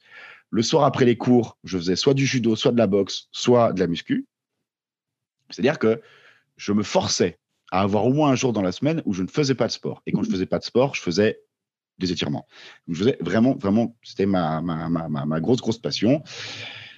Et c'est marrant parce que quand même, les gens ne te voient pas, mais quand on te voit, on ne pense pas à ça. On se dit pas que tu as fait énormément de sport, c'est pas méchant comme toi, hein. mais mmh. tu n'es pas une montagne de muscles, quoi. Euh. Bah oui, mais parce que je suis pas, pas, pas non plus une montagne de muscles parce que l'intérêt quand tu fais de la boxe, quand tu le combat, c'est d'être le plus en fait, c'est d'avoir ta musculature, mais d'arriver à être le plus maigre possible pour être dans la catégorie de poids la plus basse. Parce que sinon, tu vas tomber contre des mecs qui sont potentiellement dix fois plus grands, enfin dix fois, non, deux fois plus grands que toi. Tu vois euh, Donc, tu peux pas être grassouillet, en fait. Du coup, en fait, j'étais même très, très maigre. Je faisais moins de 60 kilos, mais j'étais que du muscle. C'était vraiment, j'étais un, petit bonhomme tout en muscle parce que je bouffais de la laitue le soir pour pouvoir maigrir, alors que j'avais tapé un méga jogging. C'était euh, c'était ça, quoi. Euh, et au bout d'un moment, en fait, combien de temps? Ça a duré 2-3 ans. C'était assez intensif.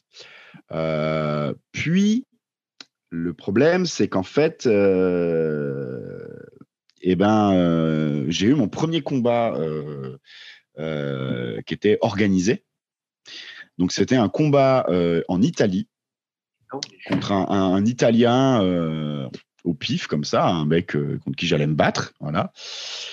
Et en fait, psychologiquement, j'ai eu beaucoup de mal à, à, encaisser ça. À encaisser le fait que j'allais me foutre sur la gueule avec un autre gars pendant 9 minutes. Pendant trois rounds de 3 minutes, me foutre sur la gueule avec un mec que je ne connais pas, je ne sais pas comment il se bat. Euh, alors qu'avant, quand je me battais, c'était toujours dans un cadre, euh, c'était encadré. Le mec en face était quand même dans une dans une condition d'entraînement, donc voulait pas m'éclater la tronche. Je me suis pris pourtant des sacrées droites dans la gueule, euh, j'ai pissé le sang du nez. Euh, voilà, il y a des fois où tu te prenais des sacrés trucs. Mais le mec en face, tu savais que son but, c'était pas de te foutre KO, c'était juste de s'entraîner. Et il parlait français euh, en plus. Et il parlait français. donc s'il t'insultait, tu l'entendais, quoi. S'il m'insultait, je l'entendais. Et euh, voilà, j'avais du mal à comprendre qu'un Italien était humain et pas assoiffé de sang. Voilà, aussi. Euh, donc en fait, à ce moment-là, quand j'ai eu ce, combat euh, d'organiser, pendant longtemps, ça m'a travaillé. Je faisais un peu, pas des crises d'angoisse, mais des petits trucs comme ça où j'y pensais beaucoup. Alors je me suis mis à faire de la méditation pour essayer de comprendre, d'appréhender correctement tout ça voilà, j'avais, j'avais 17 ans, hein, mais j'étais en mode, OK, relax. Maturité déjà à 17 J'étais, ouais, j'étais assez, j'étais assez rigoureux et puis j'essayais de vraiment tout faire pour être calme pendant le combat. Mais ça prenait pas, j'étais trop, trop, trop stressé. Euh, j'avais pas peur de travailler pour être bon, parce que je travaillais d'arrache-pied, mais j'avais peur d'y aller. Et puis, c'est aussi le moment où. Alors, je faisais du théâtre depuis longtemps. Je continuais à en faire. Euh, j'en faisais depuis que j'avais 13 ans. Euh, je continuais à en faire. Et au final, on me, disait, on me disait du bien de ce que je faisais au théâtre. Ça me plaisait beaucoup aussi. Et il y a un moment où, en fait, euh, j'ai réalisé que que j'aimais bien ça et que ça pouvait être un métier aussi. En fait, j'avais bah, une, prof de théâtre euh, qui m'avait dit euh, Tu as complètement les capacités pour aller tenter une école. Elle m'avait dit voilà, tu, pour un gamin de 14 ans, tu as une aisance sur le jeu qui est assez dingue. Tente une école. Il y a un peu le tu es fait pour ça même si je pense que personne n'est fait pour quelque chose, c'est ma pensée, mais en tout cas, euh, apparemment, j'étais, bon là-dedans. Et du coup, là, ça, a varié. Ça, de jour au lendemain, en fait, j'ai changé. J'ai dit, j'arrête les sports de combat. Donc, je ne suis plus du tout allé dans mon club de boxe. Je n'ai plus donné aucune nouvelle à mon, prof de, boxe taille et de judo. Tout arrêté du jour au lendemain. Et je, et je me suis dit, je veux être comédien. Et je me suis mis à, changer, mais euh, du coup, je ne faisais plus de sport avant d'aller à l'école. Euh, tu dormais Du coup, je, dors, je, je, je, dormais. J'ai appris à être un peu plus feignant. Euh, j'allais au lycée, mais toujours, ce qu'on apprenait au lycée ne m'intéressait pas. Mais du coup, j'avais développé une autre stratégie qui, qui était d'aller au lycée, de sécher les cours pour aller au CDI et lire des livres euh, parce que je me disais que lire des pièces de théâtre et des livres allait m'apporter beaucoup plus qu'un cours d'économie. Euh, donc je faisais ça, j'ai essayé de jouer le plus possible. Et puis je suis arrivé à Lyon euh, avec l'idée de faire une école, de, enfin de, de, devenir comédien. Raconte comment tu enfin, arrivé à Lyon aussi.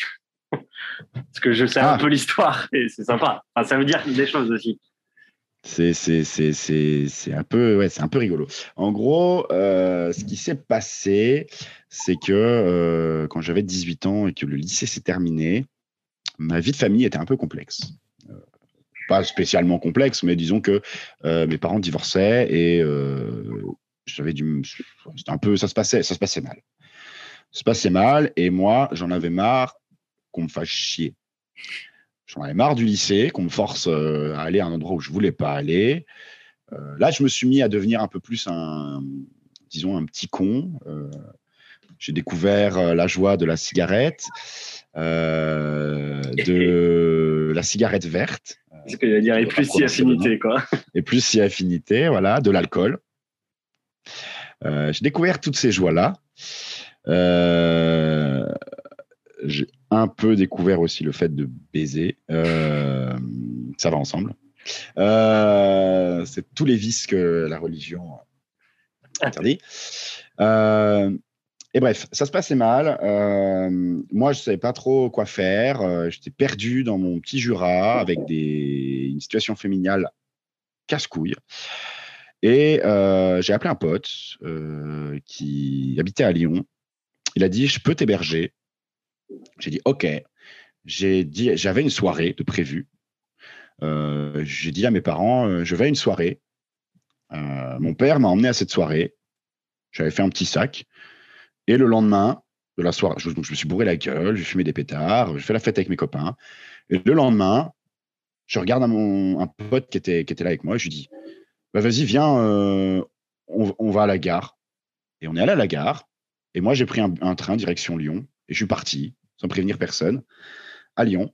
Euh, je suis allé rejoindre mon, pote. Et puis, bah, voilà, j'ai juste dit à mes parents, bah, écoutez, les gars, euh, je suis à Lyon. Euh, voilà. Maintenant, j'habite à Lyon. Ah, maintenant, j'habite à Lyon. Et voilà. J'ai décidé que j'ai décidé que je. Mais tu étais dans quel état mental et émotionnel à ce moment? À ce moment-là J'étais très excité. J'étais très, très, très excité. Euh, j'étais vraiment. Euh, j'étais pas énervé. J'étais pas, euh, j'étais pas triste. J'étais très excité. En fait, En fait, c'est juste que chez moi, ça se passait mal, donc ça me rendait triste, ce qui se passait, je me sentais pas bien. Donc, bah, très vite, j'ai eu comme réflexion de me dire, je dois partir de ça. Euh, j'avais de la, j'avais ouais, enfin, j'avais de la haine forcément. J'étais un gamin, quoi. J'avais un peu de haine envers mes parents, envers tout ce qui se passait.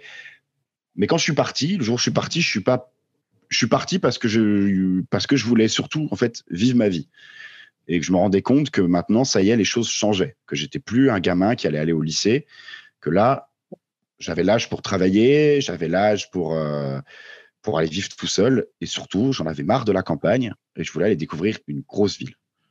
Et Lyon, c'était la grosse ville où j'avais le plus d'amis, et où, bah, mine de rien, moi, j'étais jamais allé à Lyon. Euh, donc, il faut croire, enfin voilà, la, ville la plus grosse ville vers laquelle je vivais, à laquelle j'allais, euh, à laquelle j'ai fait ma vie de lycéen, il faut se rendre compte, c'est la préfecture du Jura, donc c'est Lons-le-Saunier. C'est-à-dire qu'il y a moins d'habitants à Lons-le-Saunier qu'il y a d'étudiants à Lyon 3. Il faut se rendre compte de ça. C'est la capitale du Jura. C'est the place. The place to be. C'est the place to be là-bas. Et ben voilà, c'était quand même plus, plus, même plus petit qu'une fac. Ouais. Enfin, moins, de gens qu'une fac. Et tu te, sentais, tu te sentais que tu avais besoin d'aller dans une grande ville pour te libérer plus, quoi. Ouais, bah je, sentais pour me libérer plus, puis en fait, c'est que d'un côté, je me rendais compte que mes, tout ce à quoi j'aspirais et, tout ce dont quoi je rêvais, donc le fait de, de, jouer, je, voyais, je voyais, bon, ben voilà, c'est aussi une époque où, où notre génération regardait beaucoup YouTube et on commençait à suivre des jeunes de notre âge sur YouTube. Et je voyais bah, tous les, les, podcasteurs, les gens qui faisaient des, qui faisaient des sketchs sur YouTube. Euh, je les voyais vivre en groupe euh, à Paris, dans des grosses villes. Je voyais l'énergie qu'il y avait l'air d'avoir là-bas et en fait, ça me faisait rêver cette énergie, cette énergie de grosses villes. Et je sentais aussi que mes aspirations, c'était pas les mêmes, c'était pas des trucs que je pouvais faire à la campagne. Et pourquoi Lyon et pas Paris du coup? Bah, parce que Lyon, je connaissais des gens. Paris, je connaissais, je connaissais une personne qui pouvait pas m'héberger. Et Lyon, je connaissais un pote qui, ouais, qui, pouvait m'héberger. Quoi. Bah, clairement, même, il m'a filé son appart, parce qu'en fait, au final, il avait un appart, mais il vivait chez sa meuf, qui avait plus de thunes que lui. Euh, donc, il m'a filé son appart, euh, jusqu'à ce qu'au final, euh, ouais, bah, que j'aille vivre chez la voisine. voilà.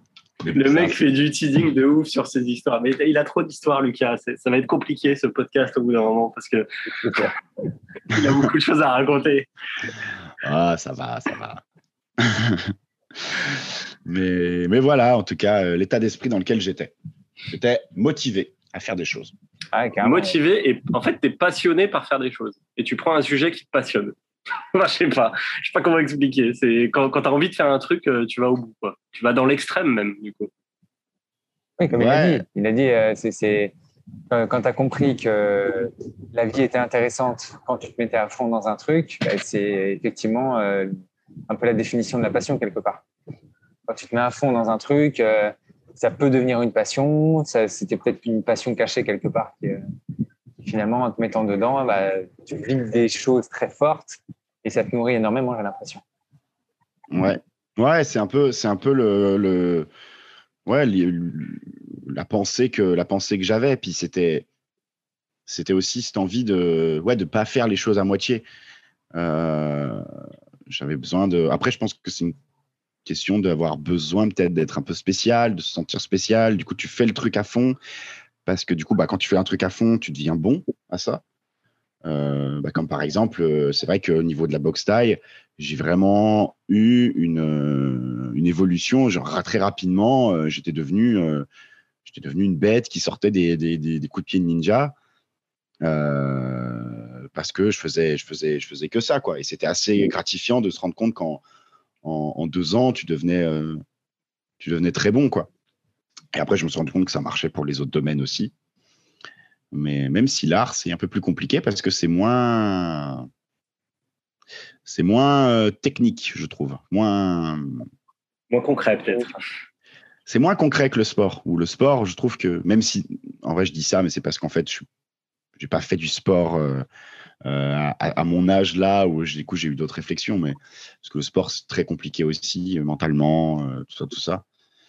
Oui, mais tu l'as vu. Faire des Tu l'as vu déjà à ton plus jeune âge que mentalement c'était compliqué, puisqu'au final, tu as lâché entre guillemets devant la pression. Enfin, tu as lâché. Non, je sais pas si tu le vois comme un, comme un abandon ou tu le vois comment en ce moment-là quand tu as arrêté? Je... Ah, je le vois comme un abandon, mais pas dans le sens. Enfin, après, je trouve que abandonner n'est pas forcément négatif. Parce qu'en fait, euh, je trouve que j'ai abandonné parce qu'en fait, ça me faisait plus de mal que de bien de faire ça. Et en fait, je me suis rendu compte que bah, j'avais le courage de me lever tous les matins à 4 heures du mat et d'aller courir. J'avais le courage de bosser comme un bâtard. J'avais le courage de faire, de suivre un régime alimentaire strict. Mais j'avais pas le courage de me retrouver face à quelqu'un et de me foutre sur la gueule avec lui. J'ai pas ce courage-là. En même temps, euh, on peut pas t'en vouloir. Je crois. Il y a quand même pas des tonnes de gens qui auraient le courage de faire ça, d'aller se foutre sur la gueule sans raison. Mais il y, y a, plein de gens qui, pour autant, tu vois, s'entraînent moins que moi. Ils s'entraînaient moins que moi, mais avaient ce courage d'aller se battre face à quelqu'un. Mais parce qu'en fait, je pense que du coup, il y a le côté euh, avoir la force de s'entraîner et il y a avoir la, la, force mentale de tenir en me disant j'ai quelqu'un en face de moi qui, qui, a, qui s'entraîne dur comme moi et qui a pour but là de me battre. Et moi, mon but, c'est de, le battre. Et voilà, c'est pas des barbares non plus, les gars. C'est des, techniciens du, du, combat et ils apprennent à, à, se battre, mais il faut arriver à, à, pas perdre. Euh, pas, pas, quand même. Ouais, non, mais ils se foutent KO, hein, bien sûr. Mais, ouais, voilà, mais c'est là où ça peut faire peur. C'est que tu te dis, euh, tu vas t'endommager euh, ou endommager l'autre à un tel niveau que le, mec, le cerveau se met sur off. C'est ça. Ouais, ouais, c'est ça. C'est d'avoir cette peur euh, de, s'en prendre plein la gueule. Et ça, j'avais pas le, courage. Et je me rendais compte, par contre, que j'avais plus le courage d'aller sur scène. Aller sur scène, ça me fait, ça me fait peur, forcément. Mais ça me met pas mal disons que je fais pas des crises d'angoisse à cause de la scène. J'ai le trac, j'ai la pression, mais mais je sais qu'il va rien m'arriver sur scène. En tout cas, rien. Tu vas pas être, enfin, tu vas pas être mis KO par quelqu'un. En tout cas. Oui. Bah, en, fait, en, fait, je me dis que le pire truc qui peut arriver, tu vois, sur scène, euh, sur un tournage quand tu joues, c'est genre de passer pour un con, à la limite, d'avoir les ridicules, d'être mauvais. Mais en fait, tu réalises très vite que bah, même si les gens ils te trouvent méga nul, ils vont en parler deux minutes. Ils vont dire tiens lui il a été nul et en fait après ils n'en auront plus rien à foutre parce qu'ils vont t'oublier et que euh, en fait les gens t'accordent pas autant d'attention que tu penses. pas, c'est aussi ça qui. Non mais c'est vrai. C'est pour ça que je me suis rendu compte que j'avais pas peur de faire des trucs nuls parce qu'au final, euh, bah, je pense, je pense aussi que dans, dans l'art, peut-être dans la vie en général, on fait plus de trucs nuls que de trucs bien je pense qu'il faut apprendre à accepter ça et se dire bon, ok, voilà, j'ai fait un truc nul. Est-ce qu'on peut parler du coup de l'échec, ah, de la vision de l'échec hmm. Bah ouais, ouais. Ouais, je sais, pas, sais pas ce que tu veux que je dise sur la vision de. Tu veux que je te dise ma vision de l'échec? Oui, entre autres, ouais, oui. Bah, alors je connais, je connais cette sensation. Euh, je l'ai vécu sur euh, plusieurs choses. Euh, en fait, au début, ça, je trouve que le fait de d'échouer, ça, te, ça te fait peur, mais en fait, tu, tu, j'ai compris qu'en fait, tu avais peur d'échouer plus par rapport aux autres que par rapport à toi-même c'est parce que c'est comme la plupart des problèmes mentaux, je pense qu'on a, c'est une question, enfin, le regard des autres. Je pense, je pense qu'Emmanuel, tu peux, je te vois dodeliner, mais oui, je pense que tu confirmes que le regard des autres, c'est. C'est oui, c'est une sacrée question, c'est sûr. C'est une sacrée question, ouais. et, euh, et j'ai réalisé qu'au final, bah, par exemple, euh, tu fais un projet, tu mets tout ton cœur, tu mets toute ton énergie, tout ton temps. Et au final, euh, le projet, euh, quand tu as fini, il est à chier. Euh, et, que tu réalises que c'est un échec, du coup, que tu t'es mis à fond dans un truc qui n'a pas marché. Tu n'as pas réussi à faire un truc qui plaît aux gens, qui même ne te plaît pas à toi. Bah, au fait, tu te rends compte que les gens, bah, très vite, ils vont le regarder, ils vont dire Ah ouais, c'est nul ou c'est bof. Certains vont même le trouver très bien quand même. moi, je parle de mon film, du coup, la descendance d'Hitler, que je considère comme un échec, parce que moi je le trouve nul ce film. pourtant, je l'ai tourné deux fois. Je l'ai fait une première fois, je l'ai trouvé nul, je l'ai refait. C'est un, faux, documentaire sur les descendants d'Hitler, littéralement. Donc c'est une parodie. C'est une, ouais, une comédie. Et, voilà. Et moi, je trouve honnêtement que euh, le film est, pas bon, tu vois. Euh, et en fait, au début, ça me faisait chier parce que je me disais, bah merde, en fait, je passe pour un gros con. Euh, j'ai fait plein de com pour ce film, j'ai fait bosser plein de gens dessus, plein de gens qui me faisaient confiance, et au final, j'ai fait un truc de merde. Et puis, bah, ça, c'est vraiment déjà, c'est dur d'admettre à toi-même que tu penses que ce que tu as fait est nul. mais normalement, tu peux plus, tu peux plus fuir, quoi. Juste, tu te dis, bah, Mec, euh, quand tu es tout seul dans ton lit, bah, tu as forcément la petite voix qui dit Bah non, mais mec, euh, c'est à chier ce que tu as fait. Quoi. Euh, et tu peux pas l'ignorer éternellement, cette voix. Il y a plusieurs personnes qui m'ont dit la même chose, qui m'ont dit C'est à chier ce que tu as fait. en tout cas, qui l'ont dit à d'autres gens qui me l'ont ensuite dit. Il y a d'autres gens qui, même moi, je leur dis Je trouve que ce que j'ai fait, c'est nul, et qui te disent Moi, j'ai aimé. Moi, j'ai ri. Moi, j'ai ri, par exemple. Je l'ai vu et j'ai ri à, certains moments. Effectivement. Ouais, bah voilà, mais il y a plusieurs personnes qui m'ont dit ça. Donc déjà, je me suis rendu compte aussi que on était tous, on était, enfin, on était, euh, était très critique envers soi-même. Qu'il y a plein de gens qui le sont moins envers toi. Euh, donc après, au final, je me suis rendu compte de tout. Essayé un peu de faire le lien de pourquoi est-ce que ça, ça marche pas, euh, pourquoi ça, ça marche pas, comment j'ai fait, quand j'ai fait ce truc, qu'est-ce que j'ai fait qui, a raté? Et puis en fait, après, tu comprends et puis tu essayes de ne pas reproduire les mêmes choses. Et puis tu te rends compte que bah, en fait, tu passes à un autre projet, que ton projet raté, bah, après, euh, tu arrives très facilement à dire bah, j'ai raté un projet. Euh, sans avoir de, de, honte, sans avoir de peine, parce que tu sais juste que tu l'as fait, ça n'a pas marché et puis que ta vie s'arrête pas là. Et tu en retires une fierté aussi, non? De l'avoir fait euh, Bizarrement, très honnêtement, pas trop. Euh, je suis pas. Enfin, j'essaye. Enfin, je sais pas si j'essaye, mais j'ai pas méga de, tout, par exemple, les films que j'ai pu réaliser, de tous les projets que j'ai faits. Je suis pas forcément méga fier de tout. Je suis méga fier. Enfin, je suis fier de très peu de choses au final. Euh, en fait, moi, je, dis que je suis fier des, choses que je fais quand j'aime un truc que j'ai que j'ai que j'ai créé, à tel point que des fois, je vais aller l'écouter ou le voir euh, pour mon propre plaisir. Parce qu'en fait, moi, je considère que c'est ça. En fait, que tu fais un truc, tu fais une œuvre artistique, et le but, c'est de faire une œuvre artistique que toi, objectivement, si tu tombes dessus sur Internet, tu aimes et tu as envie d'aller la voir. Et au final, il y a, je pense que sur tous les films que j'ai faits, il y en a qu'un qui, me fait cet effet-là, qu'un ou deux. Euh, sur la raconterie, ben, il y a quelques poèmes que vraiment je. C'est un peu bizarre, mais je m'écoute dans la lecture de poèmes parce que je suis très content de ce que j'ai fait et que ça me touche beaucoup.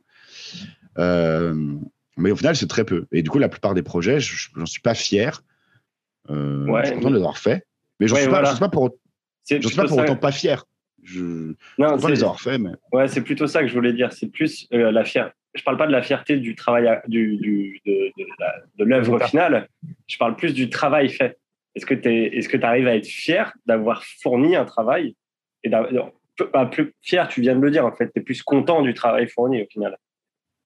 Ouais, je suis content de l'avoir, je suis content de l'avoir fait. Ouais, ok. Euh, mais euh, tu vois, je me dis pas, euh, je me dis pas, putain, mec, quand même, tu as bien bossé, euh, tu t'y es donné à fond, bravo et tout. Il n'y a aucun moment où je, me, où je me félicite de ça parce que euh, je pense pas en avoir. Enfin, je ressens pas le besoin en fait de me féliciter pour ça parce que je sais, je sais en fait que je sais tous les efforts que j'ai faits, je mmh. sais ce que ça, ce que ça implique. Euh, voilà, les moments chiants où tu bosses sur ton truc, mais, mais tu lâches pas parce que tu sais qu'il faut pas lâcher, euh, tout, tout ça. Donc, Ouais, j'ai pas besoin j'ai besoin de m'auto-féliciter pour avoir travaillé euh, là-dessus. Parce que euh, je sais pas pourquoi. Mais c'est vrai que je ressens pas tellement ce truc-là. T'en dis quoi, Manu?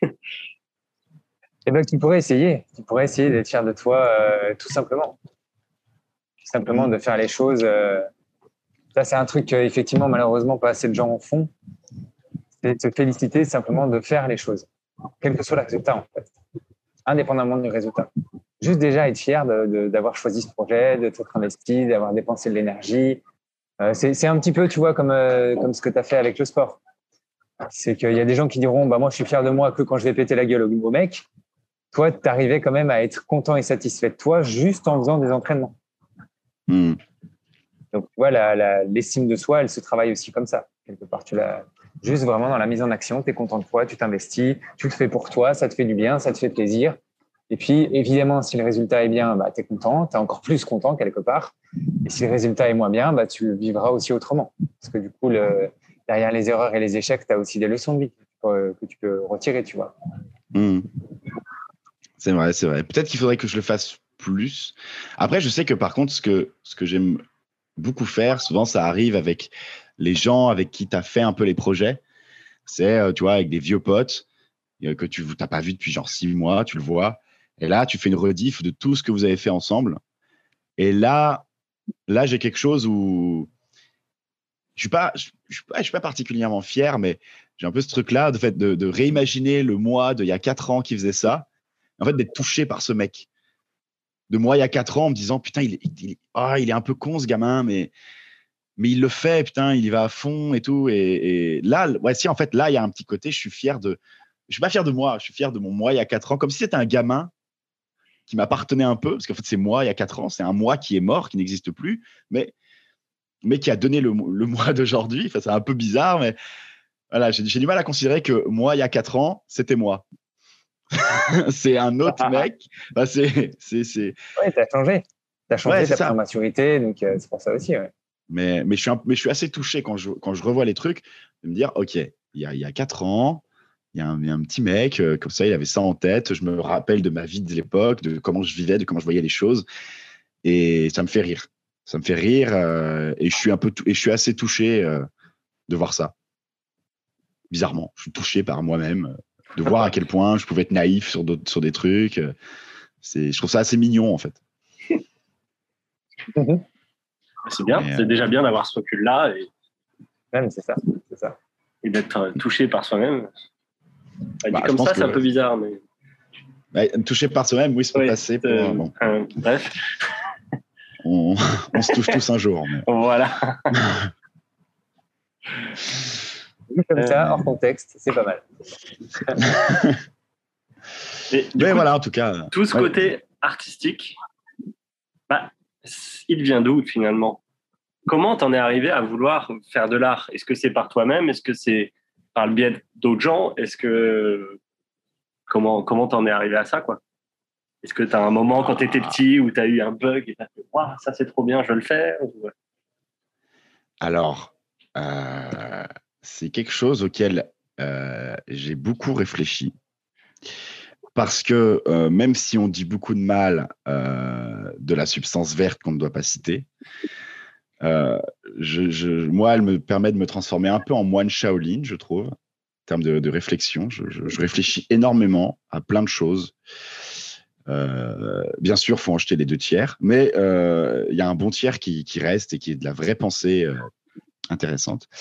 Et, en fait, j'ai beaucoup réfléchi à, savoir d'où me vient tout ça. en fait, j'ai pas mal bugué un jour parce que j'ai vu un interview de Jacques Brel. j'ai vu un interview de Jacques Brel qui disait que selon lui, euh, en fait, on grandissait de nos 0 à 18-20 ans. Et qu'après, en fait, que notre vie était déterminée par ces 20 premières années. Et qu'après, en fait, inconsciemment, on essayait de fuir ce qu'on n'avait pas aimé pendant cette période-là. On essayait de reconstruire ce qu'on avait adoré pendant ce moment-là. Et on essaye, en fait, de. On se base beaucoup là-dessus. En fait, c'était les périodes les plus importantes c'est la période la plus importante de notre vie, les 20 premières années. Le reste après, c'était que du. J'essaye de retrouver des trucs et j'essaye de pas retrouver certains trucs. Du coup, ça m'a beaucoup tourné en tête, cette, euh, cette phrase. Elle m'a beaucoup, beaucoup, beaucoup tourné en tête parce que je me suis rendu compte. T'avais quel âge quand tu l'as entendu Je sais pas, j'ai 20 ans, je pense. 20, 21 ans. Euh, et là, tu en as 25, c'est ça? 24. 24. J'en ai 24. Euh, et du coup, ouais, je me suis, je me suis dit, ok, est-ce qu'il a raison ou pas, Jacques Brel? Et en fait, j'ai commencé à réfléchir à, cette question pour moi, mais aussi pour les autres. Essayé de voir si. Je me suis rendu compte que peut-être pour moi, c'était un peu vrai. Et je me suis rendu compte que pour les autres, c'était quand tu te mets à connaître quelqu'un intimement, ben en fait, tu te rends compte que oui, on est tous, euh, on a tous du mal à grandir en fait. Euh, on, bloque tous sur des trucs quand même. Euh, c'est négatif ou positif. Chez les gens, c'est pas, je trouve, c'est pas du tout négatif, mais on est tous un peu des gros bébés et, et on essaye de, de, de, voilà, on essaye de devenir des adultes, mais en fait, en fond, on est des gros bébés, quoi. Et donc, j'ai réfléchi à ça. je, en fait, je vois la tête de Manu depuis tout à l'heure. Et ça me fait beaucoup rire parce que il est en train d'acquiescer plus ou moins à tout ce que tu dis. Et je pense qu'après, il pourra te remettre euh, avec une formulation de thérapeute et de, et de coach tout ce que tu viens de dire, mais c'est à peu près ça. Quoi. Ah, bah, moi, c'est ma, ma, pensée. Hein. Je sais pas du tout. C'est toujours des, des, pensées. Je sais pas du tout si c'est pas, pas vraiment analysé quoi que ce soit. Hein. C'est assez personnel. Euh, mais euh, bref, du coup, j'y ai réfléchi. Euh, j'ai essayé de, de, de, me rappeler, genre, c'était quoi en fait ce que je foutais quand j'étais gosse. Quand tu es gosse et que tu n'as aucune pression de, du temps, tu penses pas au temps, tu penses pas à l'argent, tu penses pas à grand chose d'autre que ton plaisir et ton envie subite. Ce qui est un peu, bizarrement, un état qu'on aimerait tous avoir. de plus trop penser et de juste faire ce qu'on a envie. Ça s'appelle le lâcher prise. Euh, ça s'appelle le lâcher prise. Et c'est très facile au début et après, ça devient compliqué. Mais euh, et du coup, j'ai réfléchi à ça et en fait, euh, eh ben, quand j'étais tout gosse, que j'étais chétif, un peu timide, j'adorais lire. donc, je, lisais de manière très particulière d'ailleurs, parce que je voulais lire tous les livres. Donc j'en sélectionnais 15 et euh, je lisais un chapitre d'un, puis un chapitre d'autre. Et je tournais comme ça en rond pour pouvoir lire plusieurs livres en même temps. Et sinon, j'avais l'impression de ne pas en lire assez. Ah, mais tu les enchaînais en plus genre, euh, Je faisais genre un chapitre de Oui Oui, ouais. un chapitre euh, de Moby Dick, puis un chapitre de machin. Et après machin. Et j'arrivais à retrouver les histoires, bizarrement. Je, je, je, je m'en rappelais. Euh, mais je lisais beaucoup. Du coup, ça fait que, genre, à l'école, j'étais le plus en avance au niveau de la lecture. J'étais le seul, en fait, où tous les matins, il fallait lire des trucs. Ils galéraient tous. Et moi, je me faisais chier parce qu'en fait, je lisais normal, quoi. J'étais en mode, bah voilà, ouais, j'ai lu, qu'est-ce que tu veux, la prof, en fait. Euh, en fait, ton, emmerde, ton emmerdement à l'école a commencé dès, euh, dès le CP, quoi. C'est bien. C'est ça. Sauf qu'au début, c'était parce que j'étais très bon. Et après, c'était parce que j'en avais plus rien à branler. Donc, voilà. J'ai laissé l'école m'apprendre des trucs jusqu'à 10 ans. Et après, j'ai dit, c'est bon, j'en sais assez. Excellent, j'adore les gars. et, euh, et ouais, donc du coup, il y avait la lecture et il y avait, euh, j'avais mes voisins euh, qui, du coup, comme tous les voisins, étaient à côté de chez moi. ils étaient jeunes. Et, c'est fou, ce concept de voisin. C'est fou ce concept de voisinage. Hein. Moi aussi, j'ai du mal des fois à, encaisser le truc, mais c'est bien pensé. Hein. Euh, on avait une petite machine à écrire. Alors, pas une machine à écrire stylée euh, comme les auteurs des années 40, hein, une machine à écrire semi-numérique. Tu voyais ton texte sur un petit écran et ça, et ça, et ça imprimait euh, ligne par ligne. et sur cette machine à écrire, en fait, je me suis, j'ai trouvé ça, c'était cool, il y avait de l'encre. donc, je me suis mis à écrire des petites histoires qui mettait en scène dans un univers médiéval fantastique euh, moi et mes deux, mes deux voisins, c'était deux frères, un grand et un, et un petit. Et, euh, c'est plutôt logique en général quand il y a deux frères, à moins qu'ils soient jumeaux. En général, il y a un grand frère et un petit frère. Hein. Non, mais j'aime être précis.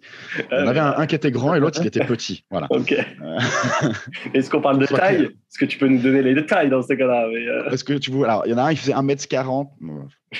euh, et du coup, en fait, ça, ça, ça, ça racontait nos aventures. Alors, euh, avec une certaine vulgarité euh, juvénile. Euh, j'ai très, très, très rapidement. Alors, mes, parents, je ne sais pas si, je crois qu'ils étaient peut-être un peu vulgaires sans s'en rendre compte. Du coup, j'ai connu les gros mots assez rapidement. Et, euh, j'ai beaucoup apprécié ça. J'ai beaucoup adoré le concept de, mots vulgaires, de dire, de dire quelque chose juste de manière à ce que ce soit un peu dégueulasse. Euh, j'aimais beaucoup et j'aimais beaucoup du coup les situations aussi euh, vulgaires. Donc on vivait des aventures nous trois euh, en tant que dans ce monde chevaleresque. Euh, où par exemple il y en a un de, un de mes deux potes. Souvent c'était un personnage qui se faisait rapidement enculer par des animaux, des personnages, parce que ça nous faisait rire. Parce qu'en fait après j'écrivais, je, le, je leur lisais et à la fin en fait ils avaient un choix à faire. Ils le faisaient et moi, j'allais écrire la suite et le lendemain, je leur euh, racontais la suite. Le mec faisait déjà des histoires interactives, quoi. C'était ouais, c'était mon occupation. Euh, Incroyable. Euh, dans, dans en 2005 à peu près, je pense. C'était une occupation comme une autre. j'avais j'avais du coup deux lecteurs.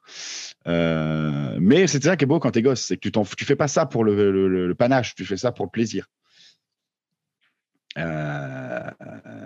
donc après, d'où ça m'est venu ça? Je pense que j'ai mine de rien des parents qui sont euh, très proches de la culture. Euh, ma mère, genre très euh, bah, littérature, littérature classique, très chanson française. mon père qui était très littérature aussi, mais SF, donc aussi très BD, très film de SF et très jeux vidéo. J'ai eu un père qui, a toujours été au fan de jeux vidéo, qui m'a même dit une fois qu'il ne comprenait pas pourquoi je sortais encore dehors, parce que tu as une console en fait, et qu'il il m'a clairement dit que s'il avait une console à mon âge, il serait jamais sorti dehors. je ne pense pas, qu'il y ait beaucoup de pères qui disent ça à leurs enfants. Non, non, on a, on a un père. Te regarde de, haut. on a un père qui, qui, joue beaucoup à des jeux vidéo, mais à des petits jeux vidéo un peu pourris mais, euh, mais il nous a jamais dit de pas sortir quand même. non, non, moi, mon père, du coup, jouait beaucoup, beaucoup à ça. Donc, on avait deux PS2, une pour lui et une pour moi. Euh, parce qu'il l'emmenait à son travail aussi, la PS2. Ah ouais, Carrément, quoi, le gars. Ah donc, donc voilà, donc ce qui est bien, c'est que du coup, avec, avec ma mère, j'ai une, une, une, culture du coup très classique, euh, très française, on va dire. Euh, parce qu'elle aimait les films français, elle aimait la chanson française, elle aimait les beaux textes français, euh, un peu plus puriste. Et mon père, du coup, c'était un geek, clairement. C'était jeux vidéo, c'était Star Wars, c'était les vaisseaux spatiaux, c'était les, c'était euh, les films de dinosaures. Alors mon père m'a montré du coup Jurassic Park, Star Wars, tous les grands classiques, et il kiffait autant que moi les dinosaures et les et les vaisseaux, même un peu plus les vaisseaux que moi. Et, bref, du coup, j'ai eu une culture un peu. Ouais. Et toi, un peu plus les dinosaures, quoi. Moi, j'étais un peu plus dino, il faut le dire.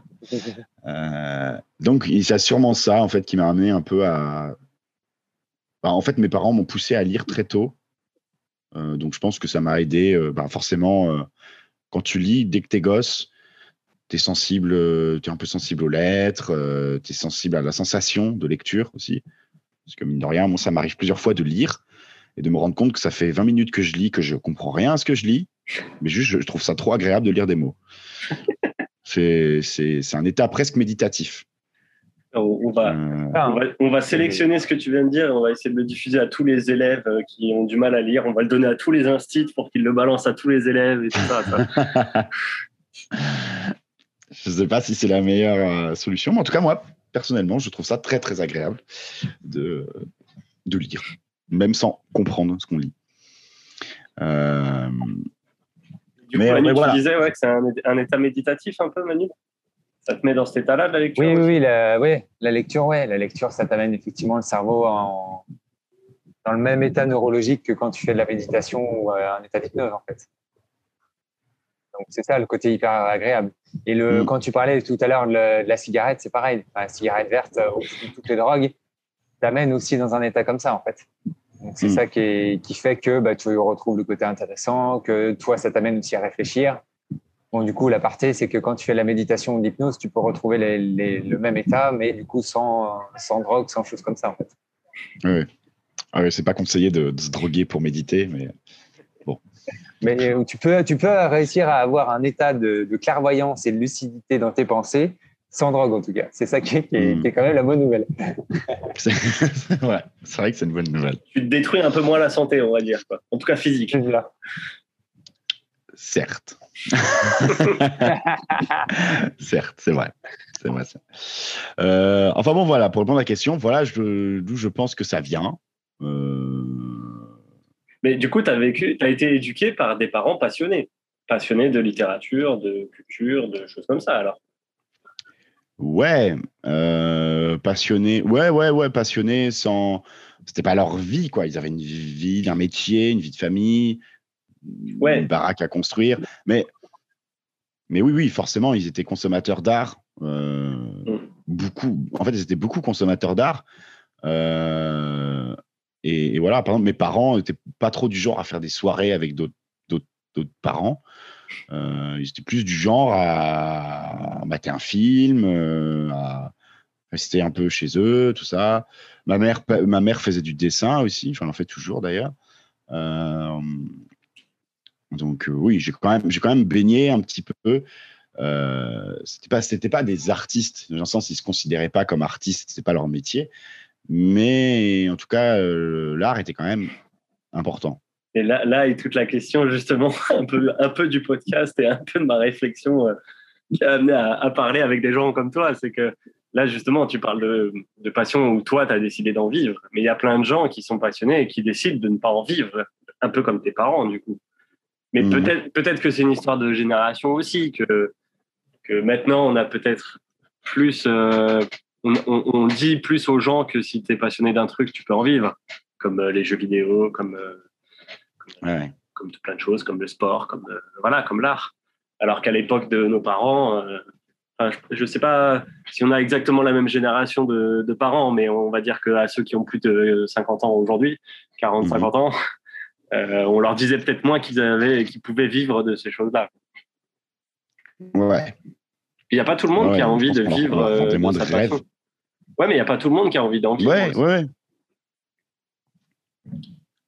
Ouais, il y a plein de gens, il y a plein de gens qui se rendent compte que que c'est un que c'est un plaisir et que en fait en fait je pense aussi que quand tu décides euh, de, de, dire je vis euh, je veux vivre par exemple de l'art je pense que tu apprends aussi à en fait au bout d'un moment tu comprends que si tu veux vivre de ça tu vas avoir une vie pas forcément normale euh, tu vas pas suivre un, chemin, classique.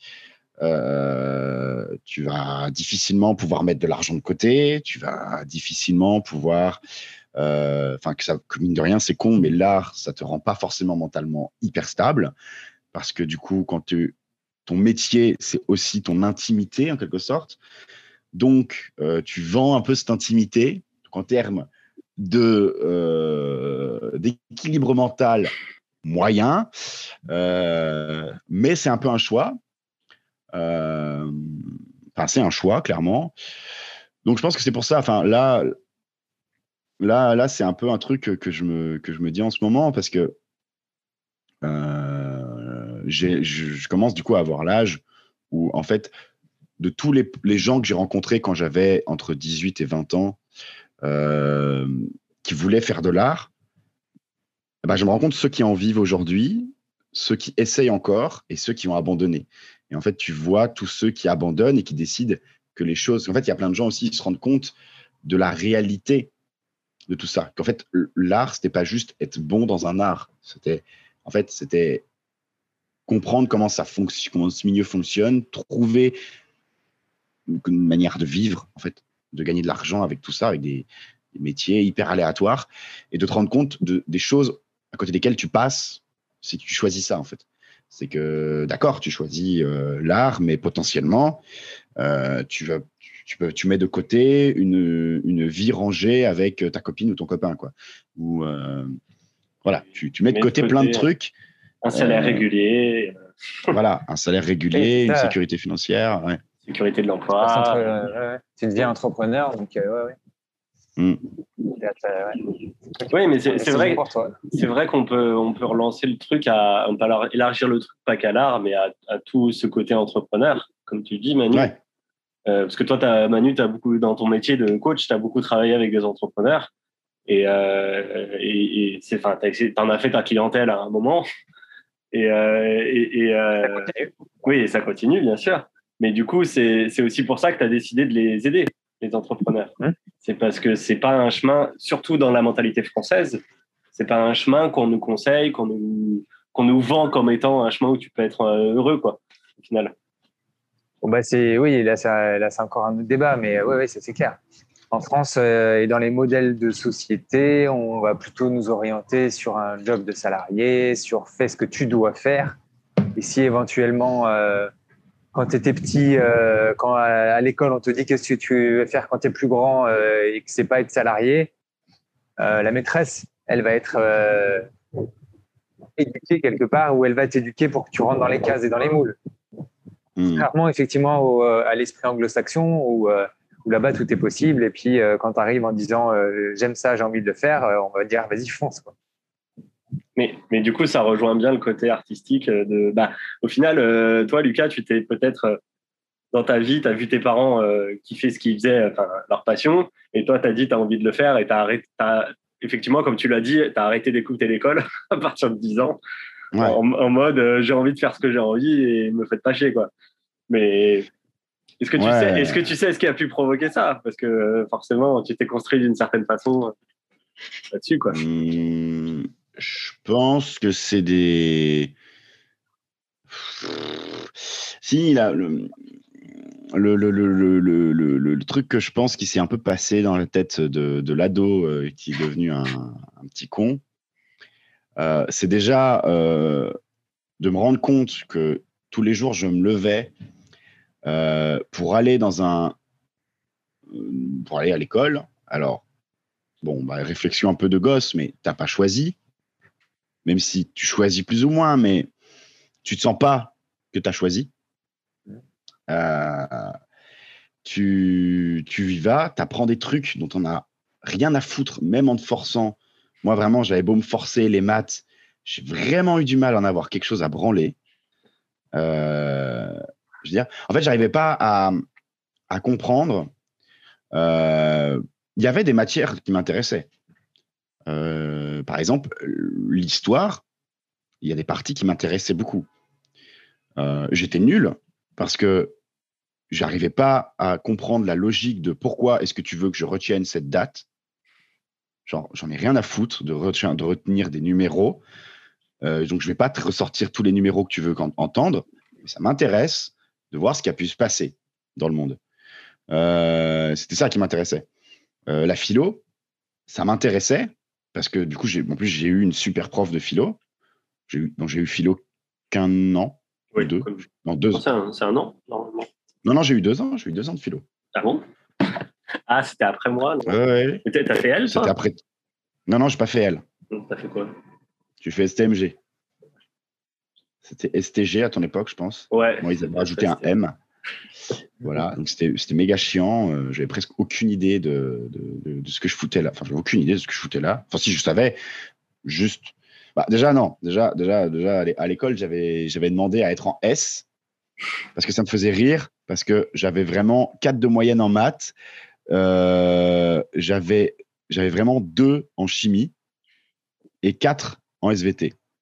Et vraiment, juste pour, pour, pour, pour les, les, les, faire chier, j'ai mis S en premier vœu pour leur dire je veux absolument être scientifique, j'adore la science.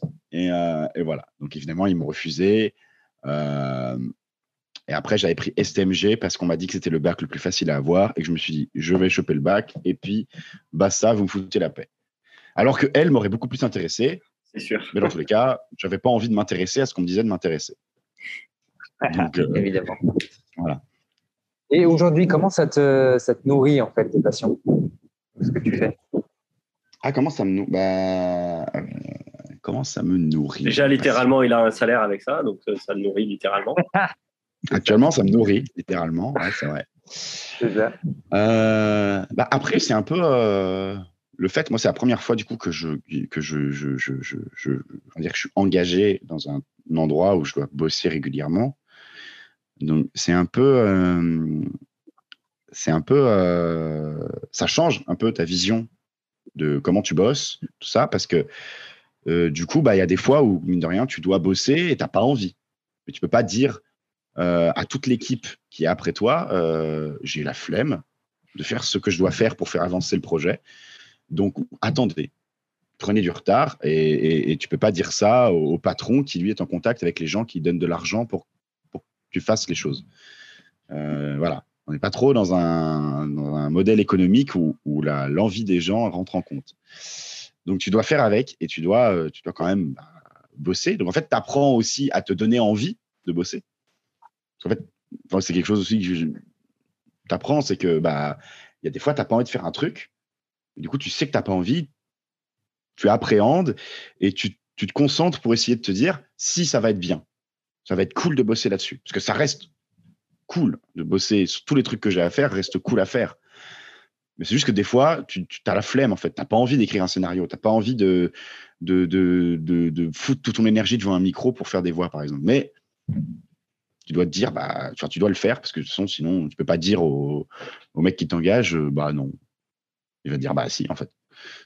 Euh, c'est tout. Euh, donc après, comment ça me nourrit? Ben, Déjà, je fais plein de trucs. Et euh, en fait, c'est un des trucs que, je vais commencer peut-être à dire tout à l'heure, mais je me, vous me dites hein, si des fois je me, je me, décentre des questions, parce que je pars un peu en couille des fois. Vas-y. mais en gros, pendant longtemps, j'avais à chaque fois qu'une passion. C'est-à-dire que je me disais, euh, il faut que je choisisse un. J'avais quand même cette idée qu'il fallait que je choisisse un métier dans ma passion et que je me concentre là-dessus et que je mette toutes mes chances de mon côté. Donc au début, c'était comme ça a été comédien. Après le métier de comédien, j'ai voulu être réalisateur. Je me suis dit, ok, réalisateur, soit réalisateur. Après au final, ça a été scénariste, auteur. Je me suis dit, ok, scénariste, auteur. Et au final, aujourd'hui, bah, je suis scénariste euh, professionnel, du coup, euh, un peu comédien professionnel, un peu, en tout cas, j'apprends euh, en, faisant. Et en fait, j'ai compris tout simplement que tu n'avais pas besoin d'avoir un truc. En fait, que tu dois juste faire ce que tu as envie. Et, et, en fait, du coup, ça me permet de toujours être en train d'apprendre. De pas me dire, il faut que je focalise tout mon temps sur un domaine pour être le meilleur dans ce domaine de me dire qu'en fait, ma manière à moi d'être le meilleur, ça va peut-être être de euh, savoir faire un petit peu plein de trucs. Euh, et qu'en fait, au fur et à mesure de ta vie, tu gagnes un peu des, compétences qui te font grandir. Du coup, là, comment, ça me nourrit bah, C'est juste que je m'autorise à, évoluer et à diverger. Donc là, par exemple, bah, j'apprends plein de choses sur le métier de comédien, sur le, fait de jouer. Donc ça t'ouvre aussi vers plein d'autres choses euh, plus psychologiques, euh, au niveau du physique. J'apprends la musique, le chant et le piano. Ça permet d'apprendre, ça, permet d'apprendre un nouvel, un nouvel art qui t'apporte plein de notions que tu connaissais pas, qui te change ta manière de, de, de penser, de voir les choses. Et puis voilà, puis peut-être que dans six mois, je, le piano, en fait, je vais me dire, je m'en fous en fait, que je vais, que je vais réaliser, non mais je vais réaliser l'effort que ça demande d'être bon au piano, en fait, je me rends compte que j'ai pas envie de donner cet effort. Parce qu'en fait, j'ai un peu eu plein de trucs comme ça. Euh, il y a un moment, j'étais passionné par l'italien. J'ai dit, je vais apprendre l'italien. Et j'ai appris l'italien pendant, pendant deux ans, jusqu'à ce que je réalise que ça ne me sert à rien. Et je me rends compte que ça m'a pas servi à rien, qu'aujourd'hui, je comprends la logique de la langue italienne, que ça m'a appris quand même beaucoup de choses euh, sur la linguistique. Mais, mais, euh, mais voilà, en fait, disons que je, m'autorise à m'intéresser à, plein d'autres choses. La, la passion, c'est pas juste. Euh, c'est pas, pas juste toi qui fais, c'est aussi des fois juste toi qui te renseignes, c'est aussi juste. Euh, c'est aussi apprendre que la vie, c'est que des périodes, en fait. J'ai compris que tout, tout n'était que période et qu'en fait, c'était impossible d'être tout le temps, tout le temps le même gars, avec la même rigueur, avec le même truc, que tu évolueras tout le temps, que tes envies vont évoluer, que tes sentiments vont évoluer, que ta vision des choses va évoluer. Et du coup, oui, que du jour au lendemain, tu peux te réveiller. Et demain, je peux me réveiller et me dire, mais j'en ai rien à foutre de ce piano de merde et je vais le péter. Je vais l'éclater, je vais le donner, je vais, vais plus avoir envie d'entendre parler de piano. Ah, ça ressemble à du Lucas, ça finit toujours dans la violence. non, c'est une image, c'est une image. J'ai compris. Je, ne tabasse pas les pianos. Et alors, ton, ton image du, futur avec ça, alors? T'envisages comment, alors, la suite pour toi? Eh bien, euh, mon cher Emmanuel, tu viens d'éveiller euh, mes plus grosses angoisses. Il y est arrivé Je t'avais dit qu'il allait le faire, je t'avais prévenu au début. en une phrase, le gars, il se retourne le cerveau, je te l'avais dit, il l'a fait. Euh, alors, non, je, je, joue un peu parce que c'est toujours un peu ma plus grosse angoisse. Et en même temps, ça devient de moins en moins une angoisse. Euh, au fur et à mesure que j'apprends que euh, le mieux, c'est de pas trop y penser, c'est de s'en foutre un peu et c'est de vivre, en fait. C'est de vivre et ça viendra, dans tous les cas. Et d'avoir compris que, comme ça, ça encore, c'est dur, dur, dur à appliquer vraiment, mais d'arriver à comprendre qu'il n'y a pas de normes au niveau de comment tu dois vivre ta vie. enfin, en fait, moi, en fait, ce que, je comprends en fait en ce moment, c'est qu'en fait, les situations enfin, les solutions à la plupart des problèmes mentaux qu'on a, c'est des phrases toutes simples qu'on a vu passer mille fois sur Facebook, mais c'est juste qu'en fait, il faut arrêter de dire que c'est des phrases simples et en fait, juste comprendre que la vie, pas forcément compliquée. En fait, la, la vie s'en fout d'être complexe. Elle est assez simple et que juste, bah, peut-être que dire vivre dans l'instant présent, on te l'a tellement dit que tu t'en fous, mais d'un côté, tu réalises que cette phrase simple, elle est facile à dire, elle est facile à écouter, elle est un peu facile, elle est facile à comprendre, mais à appliquer, elle n'est pas facile. Et en fait, c'est ça, c'est que ces phrases simples, il faut apprendre à les appliquer. Et là, tu, tu, tu, tu, tu arrêtes d'être trop dans l'angoisse. Et peut-être peut-être arrêter de faire, mais plutôt être. Ah. Et bim euh, Le deuxième crochet, il est là. Ah, le crochet, le crochet du droit qui tabasse. Voilà. en, en, effet. En effet. En effet. tu vois, euh, Manu, Manu, il en a fait son, son, business, en fait, ses phrases à la con sur Facebook. ouais, ouais, ouais. Mais Donc, euh, voilà. Il, il, a... coup, il, sait, te mettre KO en, en une phrase. mais mais c'est non, mais en plus c'est vrai et c'est intéressant parce que euh, souvent l'été, je sais pas pourquoi, moi c'est l'été, je remets beaucoup de choses en question dans ma vie. Euh, ah bah, beaucoup de gens font ça. On t'interviewe au bon moment, du coup. Oui, c'est ça. Et euh, de ce truc que tu viens de dire, Manu, j'en ai parlé il y a pas longtemps avec un pote. On discutait de ça. En fait, mon pote m'a dit une phrase très simple. Enfin, moi, en fait, je, réalise que pendant longtemps, euh, je, je m'identifiais parce que je faisais. En fait, j'ai compris ça. Que, en fait, ma que, que, le fait que je fasse plein de choses, c'était aussi parce qu'en fait, si je ne faisais pas tout ça, j'avais l'impression de ne pas exister. Et euh, voilà, ça prend du temps à comprendre.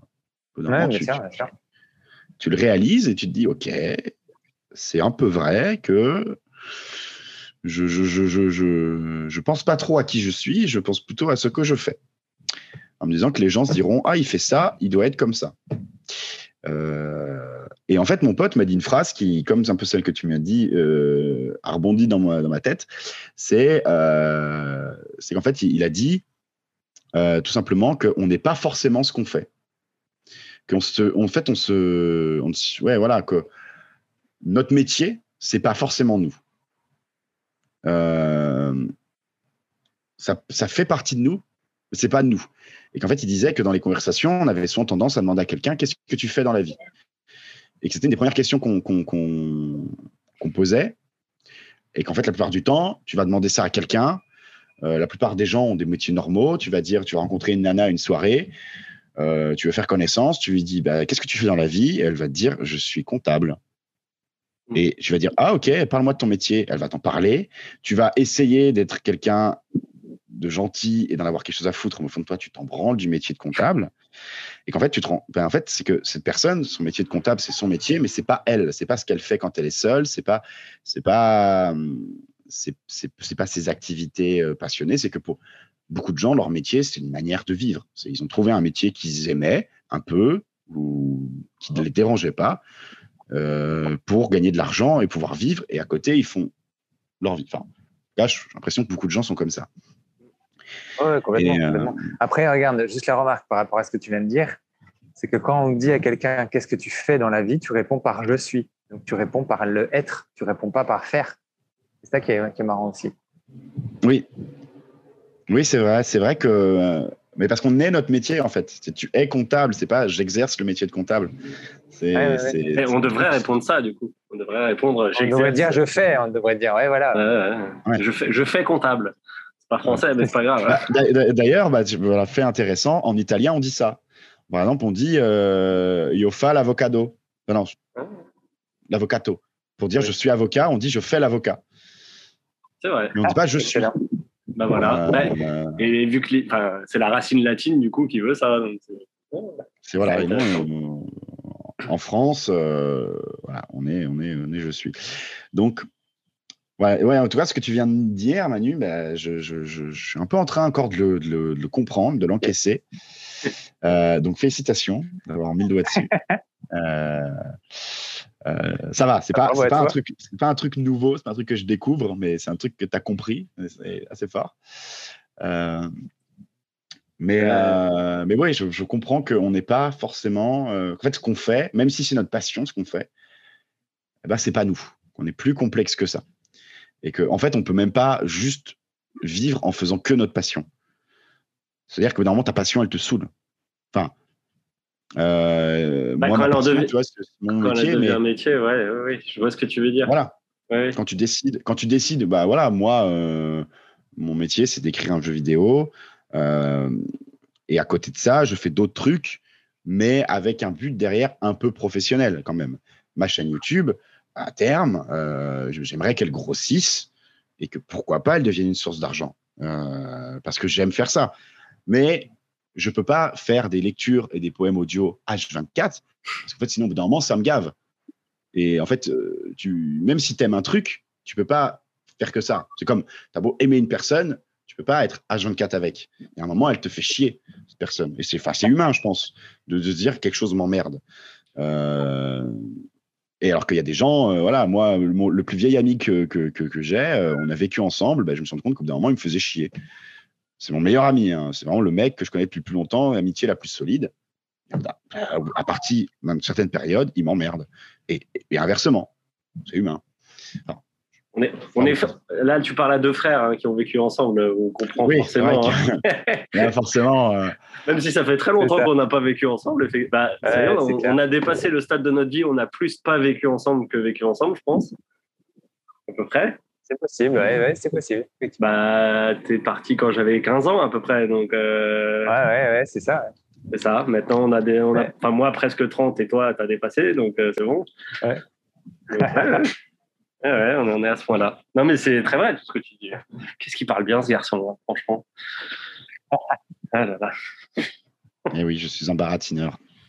Un beau. Bah, depuis le début, en fait. En même temps, il s'appelle Lucas Baran, donc. Euh... Ça va avec. C'est vrai que je m'appelle Lucas Baron. Après avoir euh, parlé avec euh, l'invité, comme on vient de le faire de façon passionnante, Manu en tire quelque chose et partage son savoir, sa connaissance avec nous. Un petit tips voilà, par rapport à la connaissance de soi, par rapport à, à la passion. Comment quand on mixe les deux et puis donc par rapport à, ce que l'invité aura dit, bah, ce qui, ouais, le truc important, enfin moi en tout cas qui me semblera important. Et là, en l'occurrence aujourd'hui, ça sera le côté. Euh, J'entends souvent des gens qui me disent euh, j'ai pas de passion et ça peut me faire peur. Donc là, avec ce que tu viens de, nous raconter, moi ce que j'aime bien, c'est vraiment voir que euh, il n'y a pas forcément qu'une passion. Que surtout le premier constat, c'est si on n'a pas de passion, ça fait rien. on n'est pas euh, définitivement perdu dans sa vie si on n'a pas de passion. Ça, c'est vraiment pour dédramatiser la question, on va dire. Et après, par rapport à ce que tu viens de nous raconter, Lucas, moi, ce que j'ai remarqué, c'est que la passion, elle peut arriver aussi avec la pratique. Donc, c'est en essayant. Tu vois, toi, Lucas, la conclusion que tu as eue euh, assez tôt dans ta vie, c'était de se dire, bah, quand tu te mets à fond dans un truc, et eh ben, finalement, le domaine peut devenir passionnant, justement, parce que toi, tu as choisi ce truc-là. Donc, c'est vraiment ça. C'est en fait, euh, pour trouver sa passion, c'est passer par l'expérience. C'est essayer, essayer, essayer et après, la deuxième chose, c'est qu'il n'y a pas forcément qu'une seule passion. Il peut y en avoir plusieurs aussi. Et que derrière, la définition, on va dire, d'aujourd'hui de la passion, ça serait faire ce que tu as envie de faire. Et au moment où tu as envie de le faire. Donc aujourd'hui, c'est ça. Demain, c'est ça. Euh, aujourd'hui, c'est euh, c'est faire du doublage. Euh, hier, c'était faire du de fou, enfin faire de la, de la boxe. Demain, ce sera autre chose. Et pourquoi pas? Et je dirais, c'est ça qui est très bien.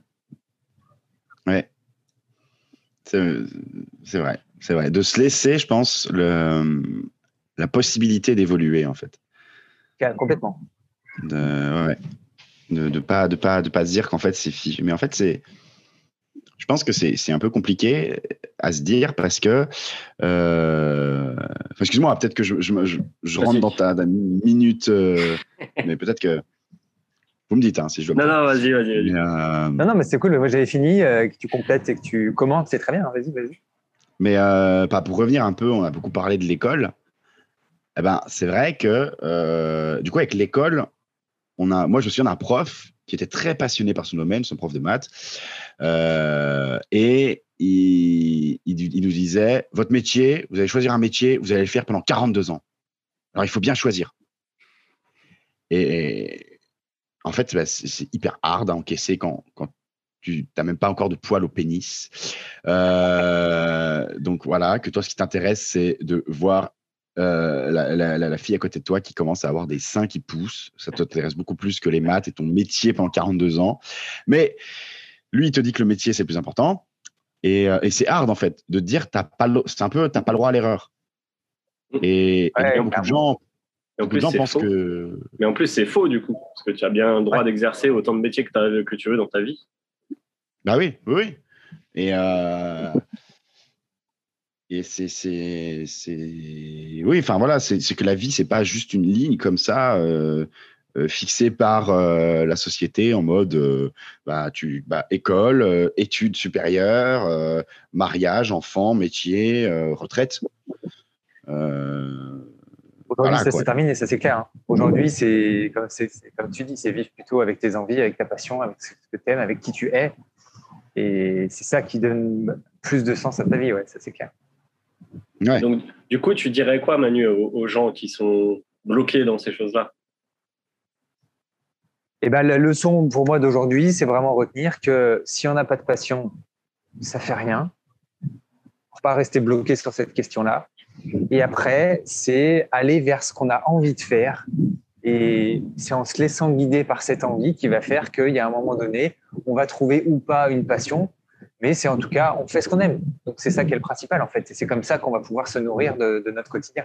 Ouais, mais qu'est-ce que tu vas répondre aux gens qui vont te dire oui, mais tu sais, euh, il y a des responsabilités. Euh, euh, il, faut, il faut bien gagner sa vie pour nourrir les enfants, hein, toutes ces choses-là. Qu'est-ce que tu dirais eh ben, tu, peux très bien, tu peux très bien euh, trouver quelque chose que tu aimes quand même, qui n'est pas passionnant, qui n'est pas officiel, mais qui ne te, met pas du pétillant dans les yeux. Donc c'est là où tu peux trouver un job obligatoire, on va dire, ou une activité comme ça qui te fait gagner de l'argent.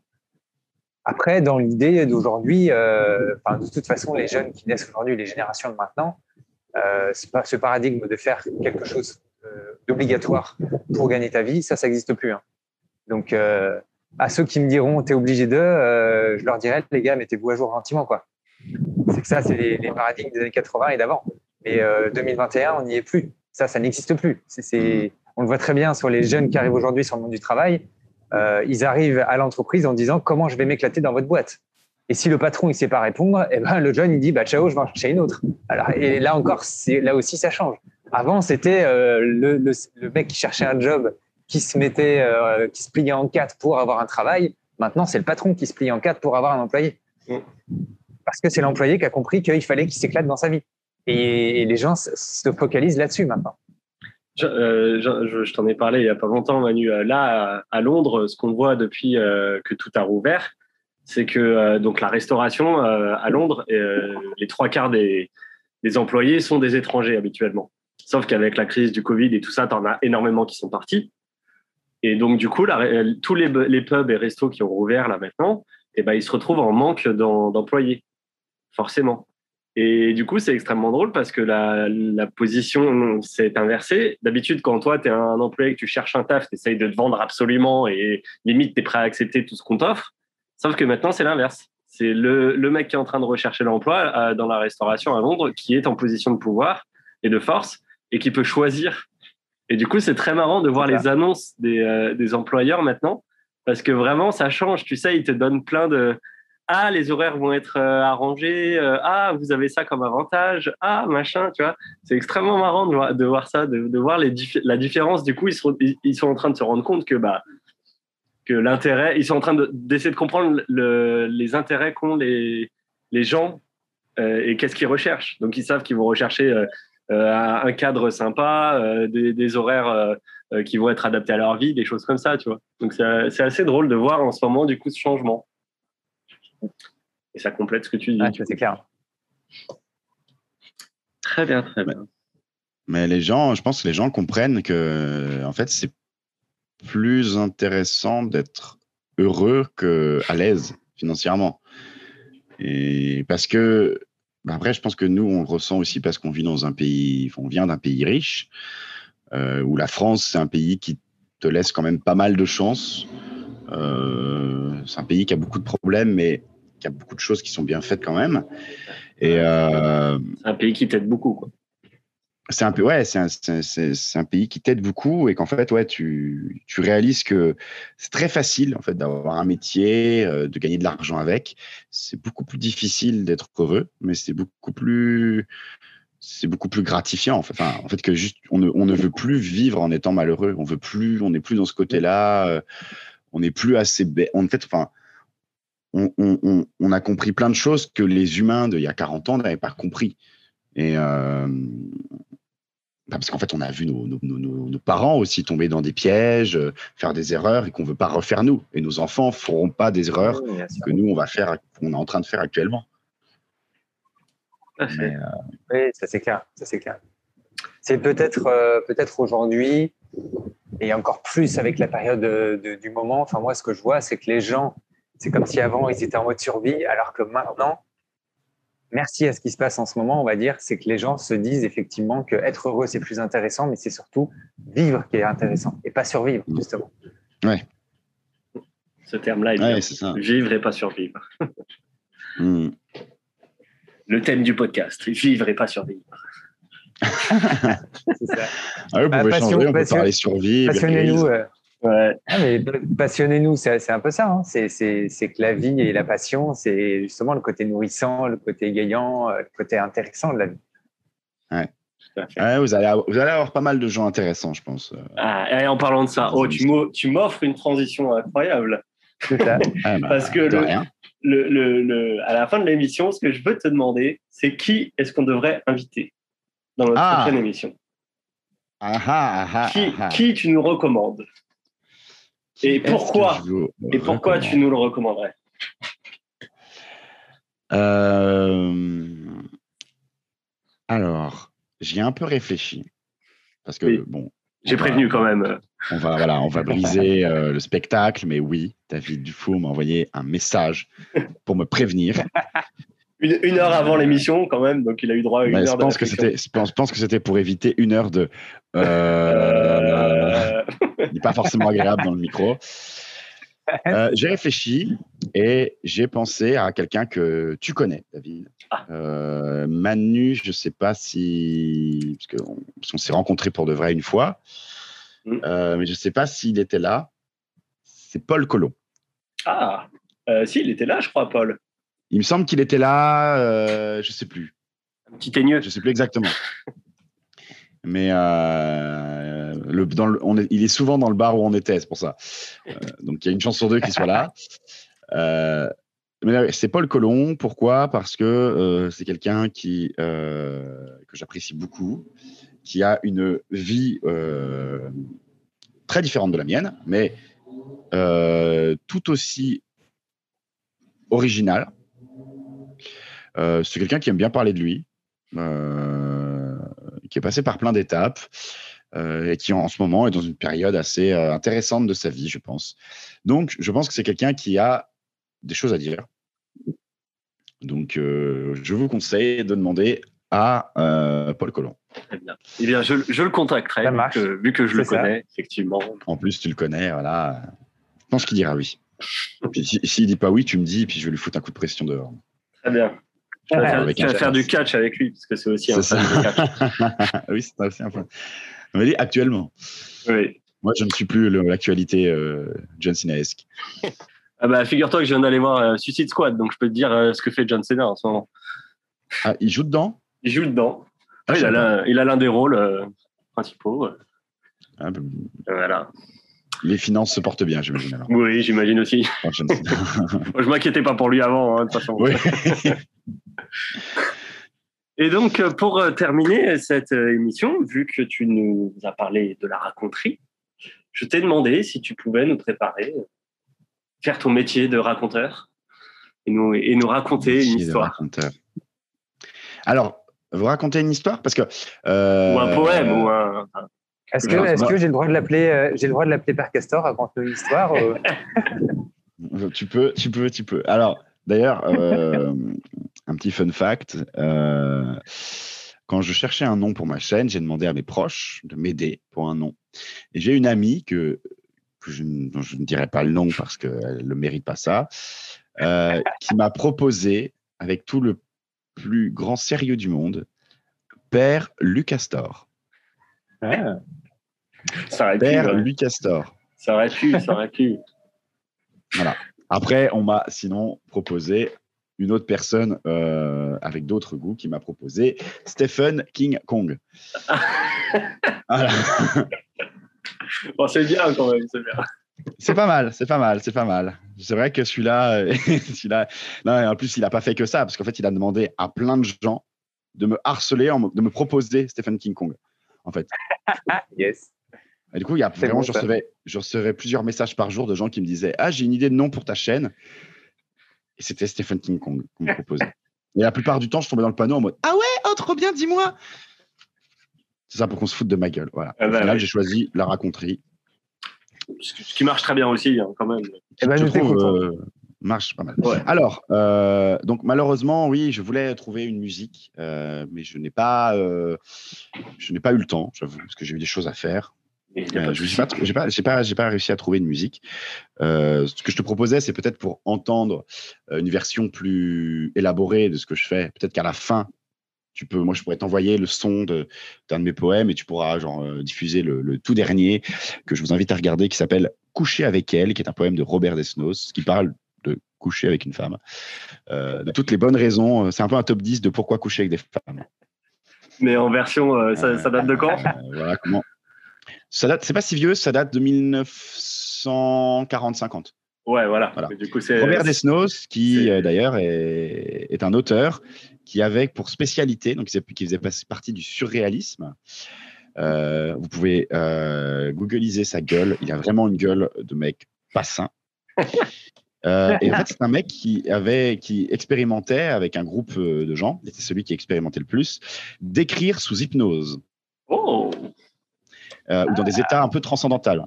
Donc ces poèmes sont très beaux, très originaux euh, et ont quelque chose des fois de, bah, de surréaliste hein, en tous les cas. Euh, voilà. Et c'était un grand amoureux de, plein de choses.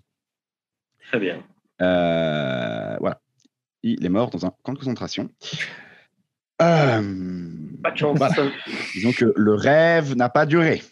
Ah, j'espère qu'il a fait beaucoup d'hypnose dans son camp de concentration.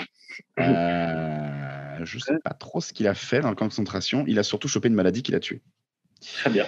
Mais du coup, là, tu vas nous faire et donc, en fait, du coup, en ce moment, euh, on va contextualiser un petit peu. En ce moment, je relis un recueil de poèmes très connu. Alors, tout le monde le connaît. Euh, c'est Les Fleurs du Mal de Charles Baudelaire, qui, est un, qui est un magnifique recueil de poèmes, parce que Baudelaire, c'est un peu un mec stylé. Malgré tout ce qu'on peut dire.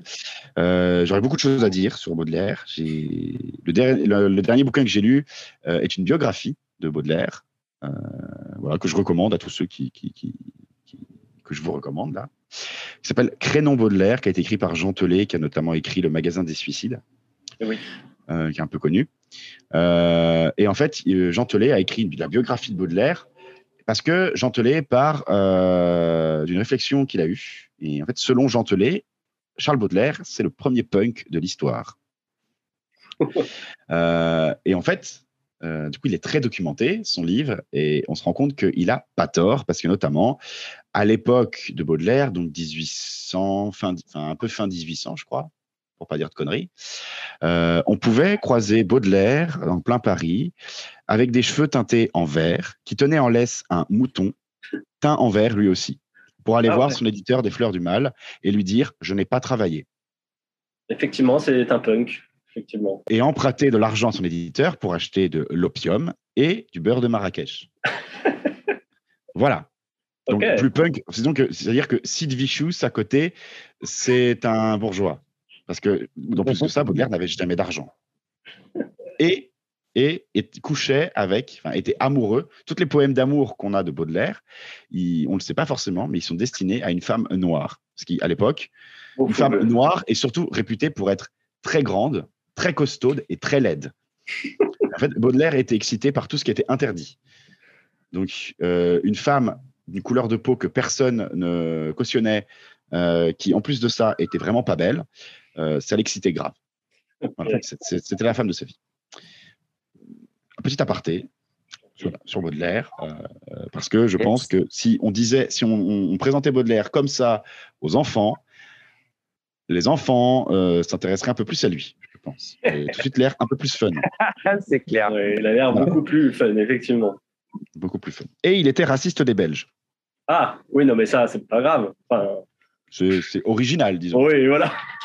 Pour, pour, les années 1800, je veux dire, euh, être amoureux d'une femme noire et détester les Belges, bon. Euh, Au niveau originalité, c'est euh, quelque chose. Ah, détester la nation qui ressemble plus à la tienne. voilà. Il disait notamment que la bière belge avait un goût de sueur. Ah, ce qui est fort possible, mais euh, pas. On ne sait pas. Peut-être que la, Belgique s'est tellement remise en question par rapport à sa bière après ça que là, ils ont fait du coup la meilleure bière du, du monde. En vrai, il y a moyen. Hein. Peut-être que c'est grâce à Baudelaire. Merci Baudelaire. Enfin bref. Euh, donc du coup, euh, je lis Les Fleurs du Mal et bah, justement, en fait, quand tu m'as dit que tu voulais que je sélectionne un poème, bah, du coup, j'ai direct pensé à, à l'un des poèmes que j'ai lu ici, qui m'a beaucoup touché, euh, qui sera un jour en lecture audio euh, pour la raconterie. Mais pour la en prime Vous l'avez en prime, bien longtemps en prime, parce que je pense que je le ferai d'ici un petit bout de temps. J'ai d'autres choses à travailler avant. Mm. Euh, il est assez connu pour les gens qui connaissent Baudelaire. C'est l'invitation au voyage. Écrit par Charles Baudelaire, interprété par moi-même.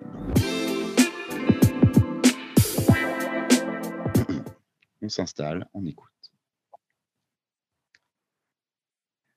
Mon enfant, ma sœur, songe à la douceur d'aller là-bas vivre ensemble. Aimer à loisir, aimer et mourir au pays qui te ressemble. Les soleils mouillés de ces ciels brouillés pour mon esprit ont les charmes si mystérieux de tes traîtres yeux, brillant à travers leurs larmes. Là, tout n'est qu'ordre et beauté, luxe, calme et volupté. Des meubles luisants, polis par les ans, décoreraient notre chambre. Les plus rares fleurs mêlant leurs odeurs aux vagues senteurs de l'ambre. Les riches plafonds, les miroirs profonds, la splendeur orientale, tout y parlerait à l'âme en secret, sa douce langue natale. Là, tout n'est qu'ordre et beauté, luxe, calme et volupté. Vois sur ces canaux dormir ces vaisseaux dont l'humeur est vagabonde. C'est pour assouvir ton moindre désir qu'ils viennent du bout du monde. Les soleils couchants revêtent les champs, les canaux, la ville entière, d'hyacinthe et d'or le monde s'endort dans une chaude lumière. Là, tout n'est qu'ordre et beauté, luxe, calme et volupté. Fin. Bravo. L'invitation au voyage de Charles Baudelaire. Très joli, ouais. Eh ben, bravo. J'espère que ça vous a plu. Ouais, bravo. Ouais, il est Ce poème, il m'a touché. Il m'a touché. Euh, je le trouve assez beau. euh, On parle du en poème, fait, de pas Charles Baudelaire. Charles Baudelaire n'était était vraiment particulièrement moche, en plus, à ce qui paraît. Mais, euh, mais euh, ouais, enfin, c'est des phrases. En fait, c'est certaines phrases qui sont. Je trouve que dire à quelqu'un, qui s'adresse forcément à une femme, je pense la femme qu'il aime, d'aller au, au pays qui lui ressemble à cette femme. C'est un peu dur à comprendre, mais c'est beau à dire à quelqu'un, un pays qui te ressemble. Donc euh, voilà, le poème m'a assez touché. Il y en a 20 000 autres qui m'ont touché de Baudelaire, donc on va pas tous les faire, mais euh, de toute façon, euh, Les Fleurs du Mal sera en intégralité sur la raconterie, c'est sûr à 100%, parce que Baudelaire, c'est juste l'un des meilleurs poètes de tous les temps, je pense. Et Parce que c'est libre de droit. Et parce que c'est libre de droit Tout à fait, parce qu'il faut revenir quand même aux, aux choses concrètes. C'est libre de droit.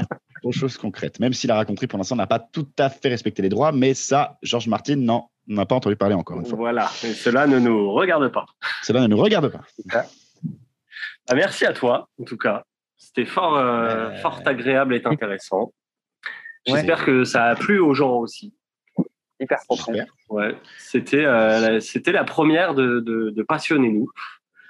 Donc euh, voilà comment va se dérouler un peu l'émission. On part à la découverte de quelqu'un, on discute. Et on passionnant. Eh ben merci à toi, Euh, merci à Manu aussi. Merci à tous les deux. J'espère que vous avez passé un agréable moment. C'était très agréable. Ouais. C'était c'était en, en vrai très agréable euh, de discuter euh, avec vous de tout ça.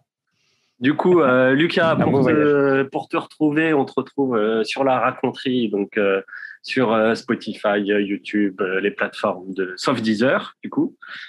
Les plateformes sauf Deezer. Voilà. Est-ce qu'il y a d'autres réseaux euh, sociaux ou non? On peut me retrouver donc sur- on peut me retrouver sur Facebook, on peut me retrouver sur Instagram, donc la raconterie. hein. Euh, on peut me retrouver sur Twitter, mais ça ne sert à rien car je ne mets plus rien sur Twitter parce que j'ai compris que je non quoi.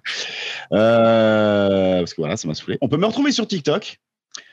Où pareil, je dois avouer que je ne fais plus grand chose parce que je me suis rendu compte que le, pro- le public de TikTok s'en foutait un peu de lectures audio. Euh, en tout cas, c'est- voilà, c'est pas là qu'il fallait chercher du monde. Euh, mais voilà, Instagram et Facebook, c'est là où je suis majoritairement actif, mais sinon déjà juste YouTube, Spotify. Vous vous abonnez, vous avez les petites notifs des nouveaux poèmes, ça sort d'un peu de manière aléatoire. Mais voilà, il y a un poème, le poème Couché avec elle qui est sorti et prochainement euh, le Horla de Guy de Maupassant. Une bien. nouvelle sur la folie. Super. C'est aléatoire mais régulier, quand même, je tiens à le dire. C'est aléatoire mais régulier, ouais. C'est ça. toujours, Ouais. toujours régulier. Voilà. Et bah voilà, merci Manu aussi. On se retrouve euh, bah, du coup Merci dans une toi. prochaine euh, émission, euh, peut-être avec euh, Paul Colomb, euh, si on enchaîne directement avec lui, peut-être avec quelqu'un d'autre, nous verrons. J'écouterai, moi. Mais, euh, mais voilà. Et bah à bientôt, passez euh, une belle journée, un beau moment, un- une belle soirée, Ouais, bah, une sur- bonne nuit, une bonne euh, tout ça. Mais surtout toi, en fait, Manu, euh, bonne journée, parce que toi, du coup, tu vas manger, là. Voilà. Ouais, ouais, ouais. Voilà. Moi, il va être midi. Là, j'ai j'ai bien faim d'ailleurs. voilà, bah oui, il est 18h. Euh, Bah, bon euh, apéro à toi du coup. C'est ça. Voilà. Bon apéro. Et à bientôt tout le monde du coup. Eh ben, à bien- bah, à bientôt. À bientôt. bientôt. euh, Bye bye. Bye. Ciao. Qu'est-ce que j'adore découvrir les passions Je trouve que c'est ce qui donne du sens à la vie et qui met du croustillant dans le quotidien. Pas toi Et avant de partir, je t'invite à partager cet événement pour inspirer ceux à qui tu penses et t'abonner pour venir prendre ta dose de passion. Alors à très bientôt et maintenant, c'est à toi de jouer.